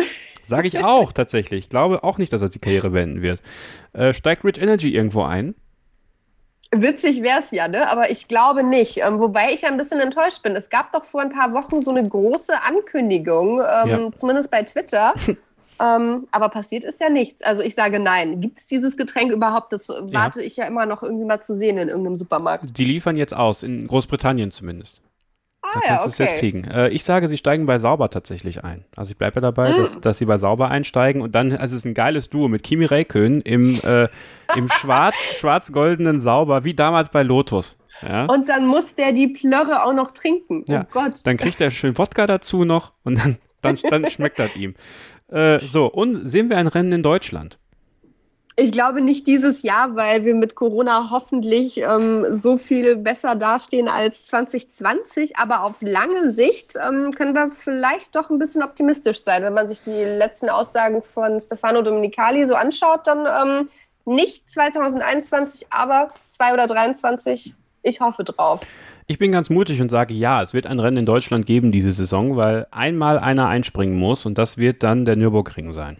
Ich glaube, dass nochmal machen werden. Ich wäre definitiv ja. dafür so. Ja, damit wärst du höchstwahrscheinlich auch an der Strecke, zumindest einmal vielleicht diese Saison, ne? Wer weiß. Ja, schauen wir mal, was, was mit Corona passiert. Christian hat es ja schon angesprochen, das dass das auch dieses Jahr wieder echt ähm, schwierig ist ähm, mit den ganzen Regularien und ähm, den Bubbles. Aber ich bin optimistisch. Das ist zumindest so mein, mein persönliches ähm, Ding, dass ich hoffe, dass wir vielleicht ähm, nach der Sommerpause so weit sind in Sachen Corona-Impfungen, nicht nur in Deutschland, sondern vielleicht in ganz Europa, dass man zumindest da dann vielleicht den einen oder anderen Trip planen kann. Also ich habe es noch nicht ganz abgeschrieben für dieses Jahr, obwohl es, glaube ich, auch mit den Umständen schwierig bleibt. Sich verabschiedet hat bereits Christian Nimmervoll. Er lässt schön grüßen. Äh, Familienbesuch hat sich angekündigt und das wollen wir ihm natürlich nicht nehmen. Äh, Lisa und ich machen aber noch einen Take und ihr könnt jetzt überlegen, ob ihr jetzt abbrechen wollt. Das würden wir euch in dem Fall nicht übel nehmen. Denn im nächsten Abschnitt sprechen wir über Drive to Survive. Ähm, durchaus auch über Inhalte. Das heißt, wenn ihr nicht gespoilert werden möchtet, es wird Spoiler geben, beendet nach diesem Take jetzt diesen Podcast. Dann bedanken wir uns bei euch fürs Zuhören und hoffen, dass wir uns dann nächste Woche hören, wenn wir über den großen Preis von Bahrain sprechen. Ab 17 Uhr am Sonntag, dann ist Rennstart. Die Uhren werden umgestellt. Eine Stunde vor von Samstag auf Sonntag, ne? Nicht vergessen. Service äh, von meiner Seite. Gut, dass du das sagst. Das hatte ja. ich noch gar nicht auf dem Schirm. Ja? Jetzt, jetzt, jetzt weißt du es, jetzt weißt du es. Äh, und die, die dranbleiben, wir hören uns dann gleich und äh, ja, dann, dann es dann weiter. Also, willst du schon mal Tschüss sagen für die, die gehen, Lisa, oder? Ja, also falls jetzt wirklich noch Menschen auf dieser Erde leben, die noch nicht Drive to Survive gewünscht haben am Wochenende, dann bin ich natürlich ein klitzekleines bisschen schockiert hoffe, ihr holt das ganz bald nach und sagt liebe Grüße und hoffentlich bis ganz bald. Ein letztes Mal zurück hier bei Starting Grid, dem Formel 1 Podcast auf meinsportpodcast.de. Kevin Scheuren ist mein Name. Lisa Höfer aus der RTL Sportredaktion ist an meiner Seite. Uns könnt ihr auch äh, eigentlich jeden Sonntag um 12 Uhr bei Clubhouse hören, im High Noon F1 Talk. Und Lisa, äh, das ist natürlich auch für euch eine ganz tolle Sache. Ihr habt jetzt auch ein neues Instagram Live-Format. Ja, du machst schon ein kleines bisschen Werbung, Kevin. Das freut mich sehr. RTL Formel 1 bei Instagram. Immer montags nach den Formel 1 Rennen, 18 Uhr, drehen wir die letzte Runde. Schauen auf das Rennwochenende zurück, auf das Rennen mit wechselnden Gästen, natürlich aus der großen RTL-Welt, aber auch mit dem einen oder anderen, der mit dem Sender nichts zu tun hat, aber mit der Formel 1. Schaut gerne rein. Wir sind natürlich auch immer gespannt auf eure Thesen, auf eure Fragen, eure Meinungen. Der Start jetzt nach den Testfahrten hat richtig, richtig Spaß gemacht und Lust auf mehr. Uns und auch ganz, ganz vielen, die schon zugeguckt haben. Und ich freue mich natürlich auch, wenn ihr reinschaut, Fragen stellt und mit dabei seid. Montag, 18 Uhr. Ja, in der Premierenausgabe war ja Ritchie mit dir, Peter Reichert. Äh, es war sehr, sehr unterhaltsam. Heiko Wasser war ja auch zugeschaltet. Also genau. Äh, hat Spaß gemacht. Ist ein, ist ein cooles Format, finde ich. Und deswegen ähm, natürlich bei Instagram RTL Formel 1 folgen, auch Starting Grid unterstrich F1 folgen. Den Podcast hier abonnieren, egal wo ihr ihn hört, in welchem Podcatcher auch immer. Ihr müsst keine Rezension hinterlassen. Das wollen wir euch ja gar nicht aufzwingen. Aber abonniert den Podcast doch einfach. Das hilft uns schon sehr. Und dann bekommt ihr auch jede Ausgabe direkt auf euer Endgerät oder könnt es streamen, auch auf meinsportpodcast.de. Und dann äh, schauen wir auch am kommenden Montag natürlich, wenn es dann endlich auch was zu besprechen gibt, letzte Runde. Und dann hört ihr dann am Tag drauf, Dienstag oder Mittwoch, unsere Rückschau auf den großen Preis von Bahrain. Drive to Survive, das bestimmende Thema am Wochenende, Nummer 1 bei Netflix weltweit.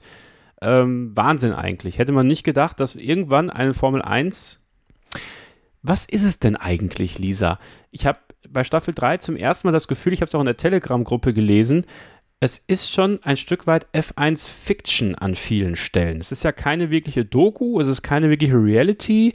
Was ist es für dich? Ja, es ist so eine Mischung im Endeffekt. Also ich äh, würde jetzt sagen, Reality TV ist ein bisschen zu hoch gegriffen. Das ist es für mich jetzt nicht. Ähm, eine, eine richtig seriöse, nur faktenbasierte Doku ist es jetzt auch nicht es ist für mich ähm, eine unterhaltsame Dokumentation. Das, das würde ich vielleicht ähm, so als ähm, Umschreibungsbegriff nutzen, weil natürlich schon sehr, sehr viele Sachen genauso passiert sind und ähm, man natürlich vielleicht ähm, schon das ein oder andere feststellt, was Schnitte angeht, was Sounds angeht, dass das bearbeitet ist, dass man natürlich eine Dramaturgie aufbauen will aber am Ende des Tages ist es eigentlich das beste Marketingprodukt, was der Formel 1 irgendwie in den letzten Jahren passieren konnte, wenn du mich fragst, Kevin. Ja, absolut. Also ähm, ich musste mich tatsächlich, und das muss ich ganz ehrlich zugeben, in dieser Staffel sehr, sehr, sehr, sehr zwingen, das aus der Sicht eines nicht so involvierten Fans zu sehen. Weil ähm, mir das in diesem Jahr ganz besonders aufgefallen ist, wie oft da Verschnitte gemacht worden sind. Also sei es jetzt zum Beispiel Boxenfunk Momente, die völlig falsch platziert worden sind. Also das Verpierendste war für mich der Zusammenprall zwischen den Ferraris und Spielberg und plötzlich wird der Boxenfunk aus Brasilien im Jahr zuvor eingespielt. Also das sind halt so Sachen, da schreien bei mir die Alarmglocken einfach, äh, weil es mir dann schon ein Stück weit zu viel ist. Oder dass plötzlich wilde Bilder, eigentlich geht um das Rennen in Monza, wird plötzlich Silverstone eingeblendet, irgendwo im freien Training. Ähm, und auch diese Überhöhung der Testfahrten und des, der freien Trainings und der Boxenfunk von Lando Norris aus der letzten Runde in Spielberg wird beim, bei der ersten Runde im freien Training eingespielt. Das aber alles mal beiseite geschoben, ist es in der Tat für die Leute, die neu zur Formel 1 kommen, natürlich eine super geile Sache. Weil es einfach auch, und das ist dann auch was, was mich und ich denke auch dich freut, diese Backstage-Einblicke, die bekommst du einfach sonst nicht. Und das ist diese Stärke, die Drive to Survive meiner Meinung nach auch in der dritten Staffel wieder extrem ausgespielt hat. Absolut. Also wenn man sieht, wie nah die Netflix-Kollegen da dran sind, davon kann, glaube ich, jedes TV-Team nur träumen. Also das sind ja wirklich Zugänge, die da ermöglicht werden, die schon wirklich, wirklich toll sind. Und ähm, du hast es im Endeffekt gesagt, man muss das, glaube ich, ein bisschen trennen. Wenn wir wirklich jetzt aus einer journalistischen Sicht da drauf schauen, als Menschen, die sich 24-7 mit Sport, mit Motorsport, mit der Formel 1 beschäftigen, denen sowas dann auffällt, natürlich zuckt man da ein klitzekleines bisschen zusammen. Und es ist journalistisch nicht wirklich sauber. Aber ich glaube, das nimmt dieses Produkt auch gar nicht für sich in Anspruch. dass es jetzt wirklich eine komplett inhaltlich korrekte Doku ist. Am Ende ist es ähm, ein Format, das irgendwie unterhalten soll, das dieses Gefühl der Formel 1 vermitteln soll und das schafft es bei total vielen Leuten, die sonst für die Formel 1 vielleicht nicht so viel übrig haben, total gut. Also wenn ich jetzt so in meinen Freundes- und Bekanntenkreis blicke, die natürlich alle wissen, Formel 1 ist mein Ding. Ich ähm, bin an einem Rennwochenende eigentlich nichts irgendwie verfügbar für irgendwelche gesellschaftlichen Sachen, einfach weil ich sage, ich muss jetzt die Formel 1 gucken und das ist halt dann einfach geblockt in meinem Terminkalender und in meinem Leben. Dann gibt es jetzt tatsächlich Leute, ähm, die sich das angucken, einfach weil sie es aus Interesse sehen oder weil ich sage, Mensch, ich weiß, du hast nicht so viel dafür übrig, aber guck doch mal rein, die mir dann sagen, Mensch, den Fahrer finde ich super sympathisch. Ach krass, was ist denn da passiert? Mensch, das ist ja richtig aufregend, wo ich dann auch sage, ja, so aufregend ist jetzt leider nicht jedes Rennen, äh, wenn wir uns das in ganzer Länge irgendwie reinziehen. Aber es ist definitiv so ein Appetizer, der Lust macht, sich mit dieser Rennserie, sich mit den Charakteren und am Ende auch mit der Formel 1 zu beschäftigen. Und das ist ein total großer Gewinn, glaube ich. Wer kam für dich in der Staffel besonders gut weg? Jetzt in der dritten, in der letzten. Ja, genau. Ähm, wer kam für mich besonders gut weg? Also ich hatte tatsächlich, das klingt jetzt vielleicht ein bisschen kurios, aber ich hatte wirklich ähm, Sympathien und fast ein kleines bisschen Mitleid mit Cyril Abitebouli. Der ja. hat es ja überhaupt nicht verschmerzt, dass sich Danny Ricciardo getrennt hat. Also das, das wirklich war für mich... Ähm, fast ein bisschen witzig, aber irgendwie auch ein bisschen süß, ähm, wie ähm, ja traurig er darüber war. aber wer kam für mich besonders gut weg? Ähm, es wäre leichter vielleicht zu sagen, wer kam nicht so gut weg. Aber ich fand tatsächlich Sebastian Vettel wie immer sehr sympathisch, sehr authentisch, wirkte sehr, sehr echt. Ähm, auch die ein oder anderen Einblicke, die es da gab. Ähm, ich fand es auch schön, den einen oder anderen mal ein bisschen mehr zu sehen, den wir vielleicht nicht so groß auf dem Zettel haben. Also Checo Perez hatte ja eine relativ große Storyline innerhalb ähm, der Staffel. Das fand ich schön. Es ist immer so eine Abwägungssache. Mir kam auch der ein oder andere zu kurz. Es sind ja auch einige Sachen gar nicht vorgekommen, was ich auch schade fand, wenngleich man natürlich die Probleme versteht, irgendwie so und so viele Rennen 17 an der Zahl in ein paar Folgen zu packen. Dann hatten wir die Situation mit den Bubbles, dass ja auch die Netflix-TV-Leute nicht überall so unbegrenzt und einfach hingehen konnten, wie das früher der Fall war, weil es natürlich auch ähm, Corona-Richtlinien und ähm, große Regeln für die gab. Aber ja, eigentlich habe ich es jetzt schon zerstört mit ähm, Cyril Abiteboui, glaube ich.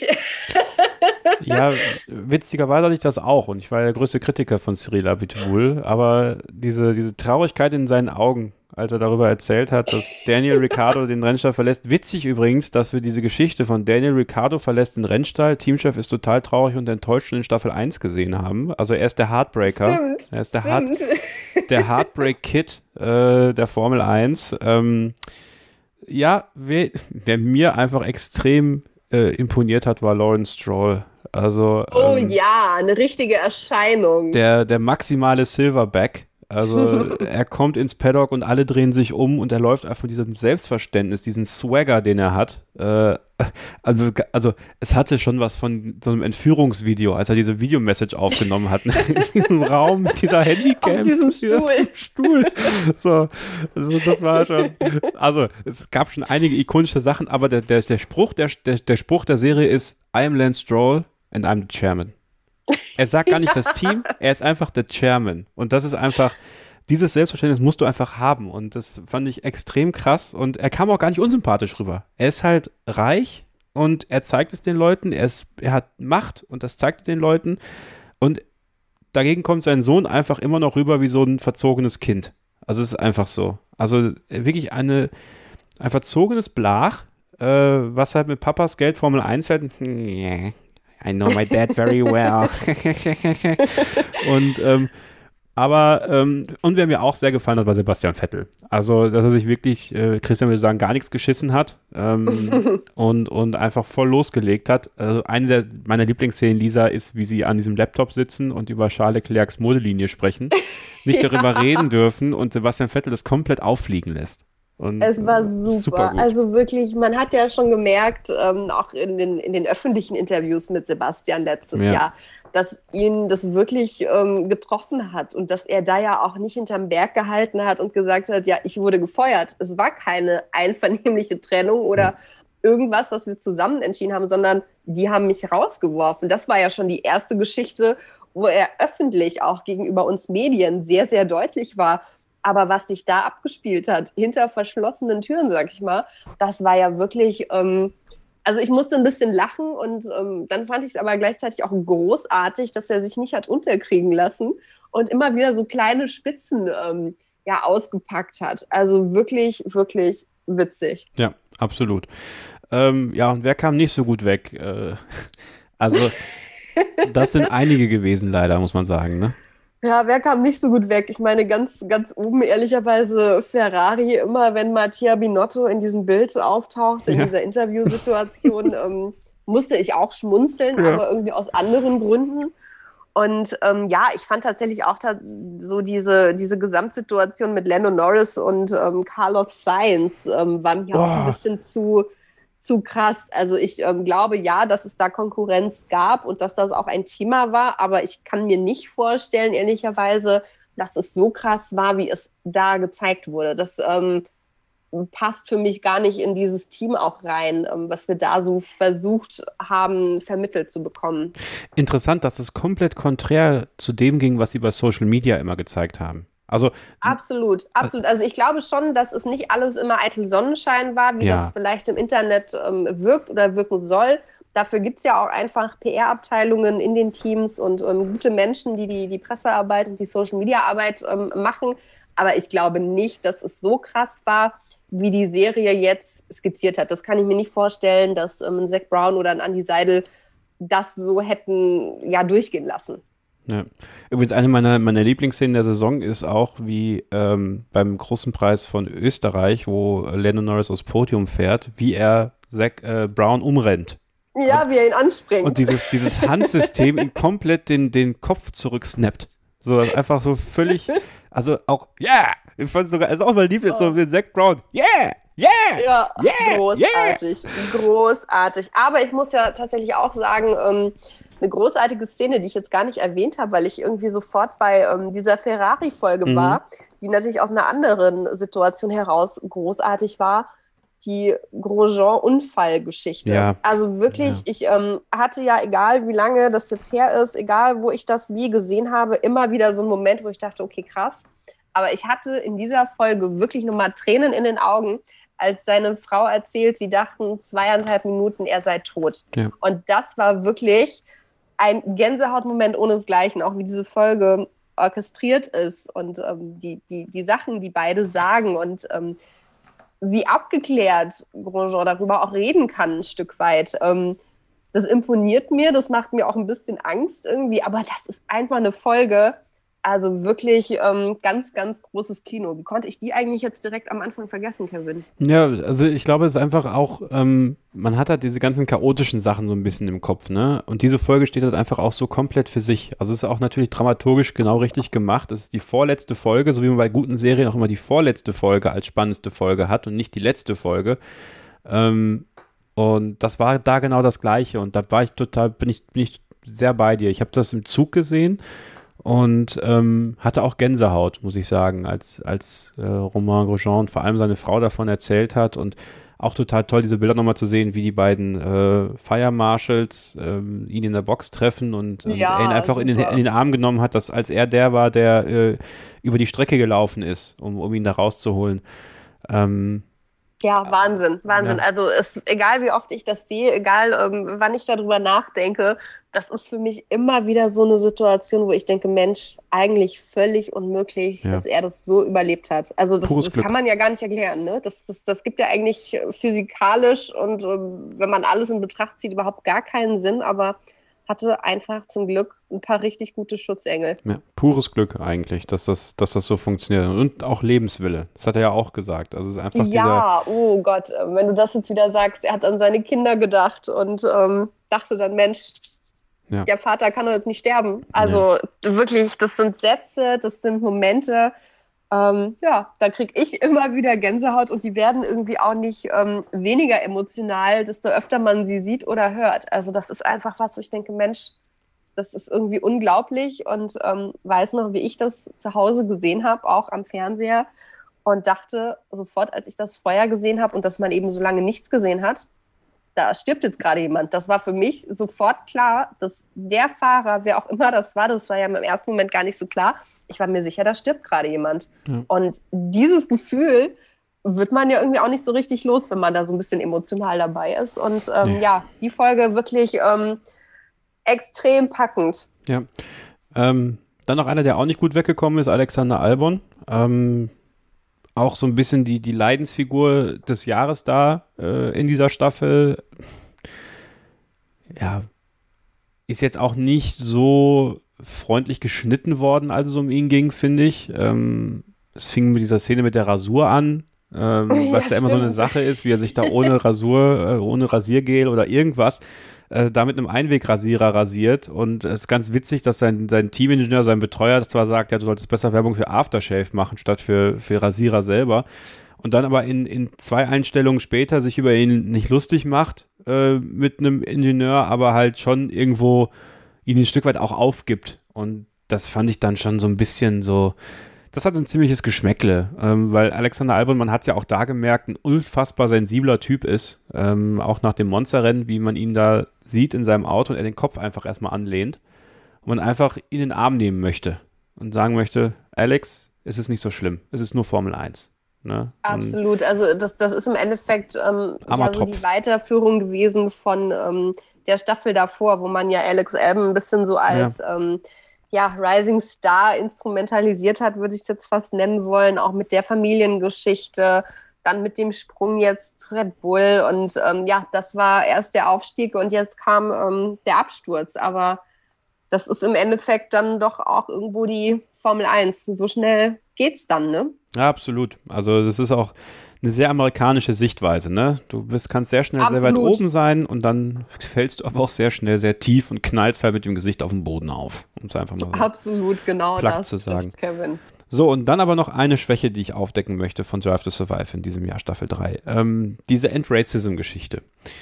Ähm, für mich wäre das ein sensationeller Aufhänger gewesen, den man über die ganze Saison hätte ziehen können, weil es einfach ein extrem wichtiges Thema ist und man hat sich dann dazu entschieden, das in der letzten Folge anzuschneiden. Und äh, ja, da ist Lewis Hamilton sehr, sehr viel zu Wort gekommen, aber kein anderer Fahrer so wirklich.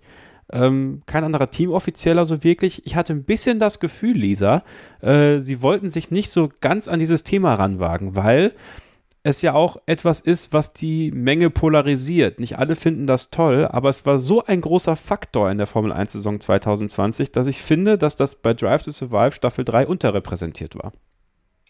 Definitiv. Also es wurde ja zum Beispiel auch ähm, nicht erklärt und das fiel mir zum Beispiel, wenn ich die Bilder von den Testfahrten dann gesehen habe, nochmal extrem auf. Da sah ja der Mercedes noch ganz Ja. anders aus. Da sahen ja die Overalls noch ganz anders aus. Ähm, das wurde zum Beispiel ähm, überhaupt nicht irgendwie angesprochen oder aufgeklärt. Ähm, ich kann es mir tatsächlich auch nur so erklären, wie du es gerade schon angedeutet hast, dass das einfach ein Thema ist, das ich persönlich auch richtig und wichtig im Sport finde. Für mich kann man das nicht trennen, Politik und Sport. Ähm, gibt es aber auch wirklich sehr, sehr unterschiedliche Sichtweisen, ähm, dass es Menschen gibt, die sagen, Mensch, das ist nur Sport, ich will auch nur Sport sehen und ich will auch nichts anderes jetzt ähm, ja irgendwie aus einer politischen oder gesellschaftlichen Ebene hören, sondern ich will Rennen sehen und Sport und das ist es. Und dass es dann eben Menschen gibt, denen das sehr, sehr wichtig ist. Und ähm, genau deshalb wurde es ja auch in der Formel 1 ähm, ein Thema und ein großes Thema.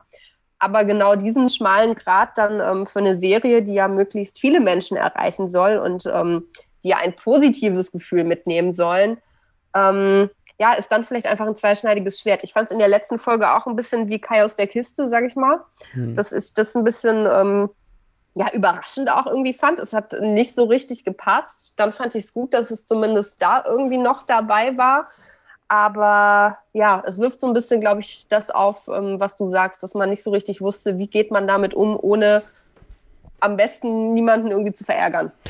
Aus deutscher Sicht natürlich auch schade, dass Nico Hülkenberg komplett wegignoriert wurde, obwohl sie ähm, in Silverstone und am Nürburgring dabei waren. Also ja, auch wenn da höchstwahrscheinlich die Abmachungen sind mit der Bubble und sowas, man, es hätte sicherlich Mittel und Wege gegeben, das irgendwie einzufädeln, dass man das halt noch erwähnt. Also gerade diese, diese Story von Nico Hülkenberg, der vom Café in Köln äh, über die A3 rast, um am Nürburgring zu sein, das Auto offen stehen lässt äh, und an Felix Görner vorbeisprintet.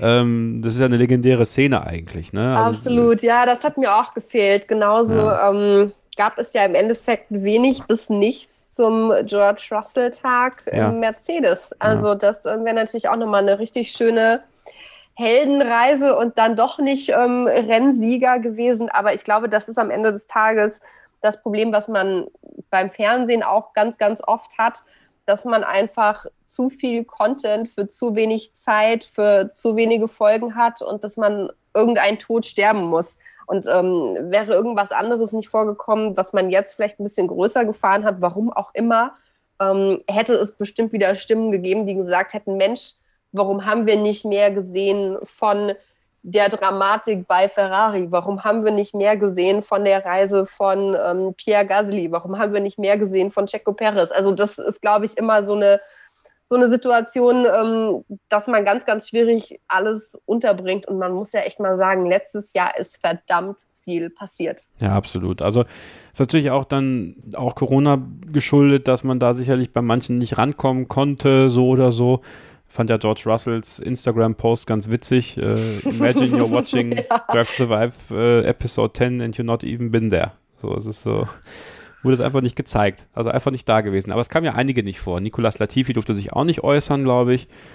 Waren so einige Fahrer, die komplett gar nicht vorgekommen sind. Aber mal schauen, was dann in Staffel 4 passiert. Du würdest aber eine Staffel 4 nehmen, ne? Das ist, glaube ich, die Quintessenz.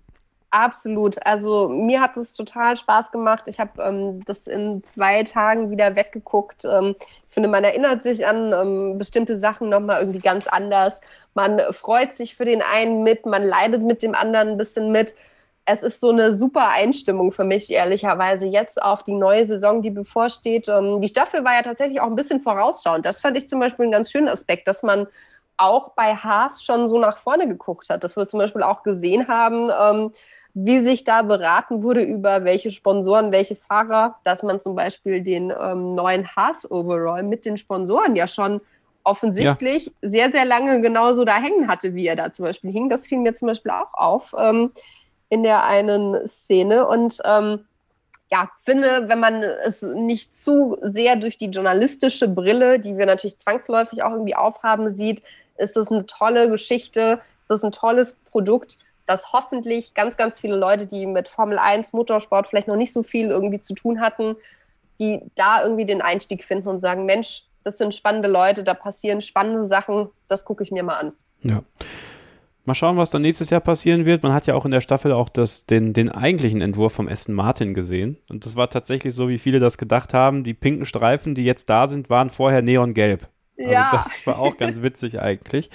Also so ein paar Sachen sind da, äh, wo man sich dann schon fragt, so, hm, und bei anderen sagt man, doch, war geil und war eine gute Staffel. Äh, wie gesagt, man muss einfach sich so ein bisschen zurückfallen lassen und nicht alles so ganz ernst nehmen und nicht alles auf die Goldwaage legen, was man so gekannt hat als jemand, der die Formel 1 wirklich komplett verfolgt. Aber dann kann man Drive to Survive Staffel 3, finde ich, auch genießen. Daumen hoch dafür. Und damit beenden wir Starting Grid für diese Woche.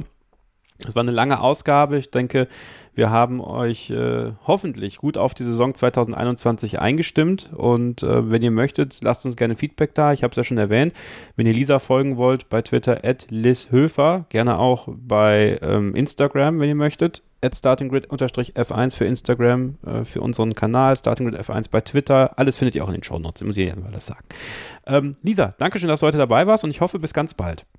Ja, Mensch, Kevin, danke dir für die Einladung. Hat total viel Spaß gemacht und ich würde sagen, wir hören uns. Ja, das würde mich freuen. Ich meine, wir hören uns ja eh bei Clubhouse, so oder so. Sowieso. Nicht, am, nicht, am, nicht an diesem Sonntag, aber dann danach den Sonntag sicherlich wieder.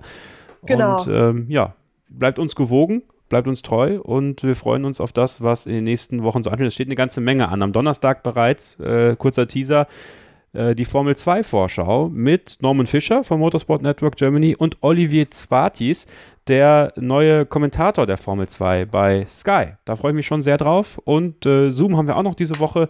Und äh, dann in der nächsten Woche gibt es was ganz, ganz Tolles und darauf freue ich mich schon sehr, aber dazu dann an anderer Stelle mehr. Macht's gut, bleibt gesund und keep racing. Starting Grid, die Formel 1 Show mit Kevin Scheuren in Zusammenarbeit mit motorsporttotal.com und Formel1.de. Keep racing auf meinsportpodcast.de.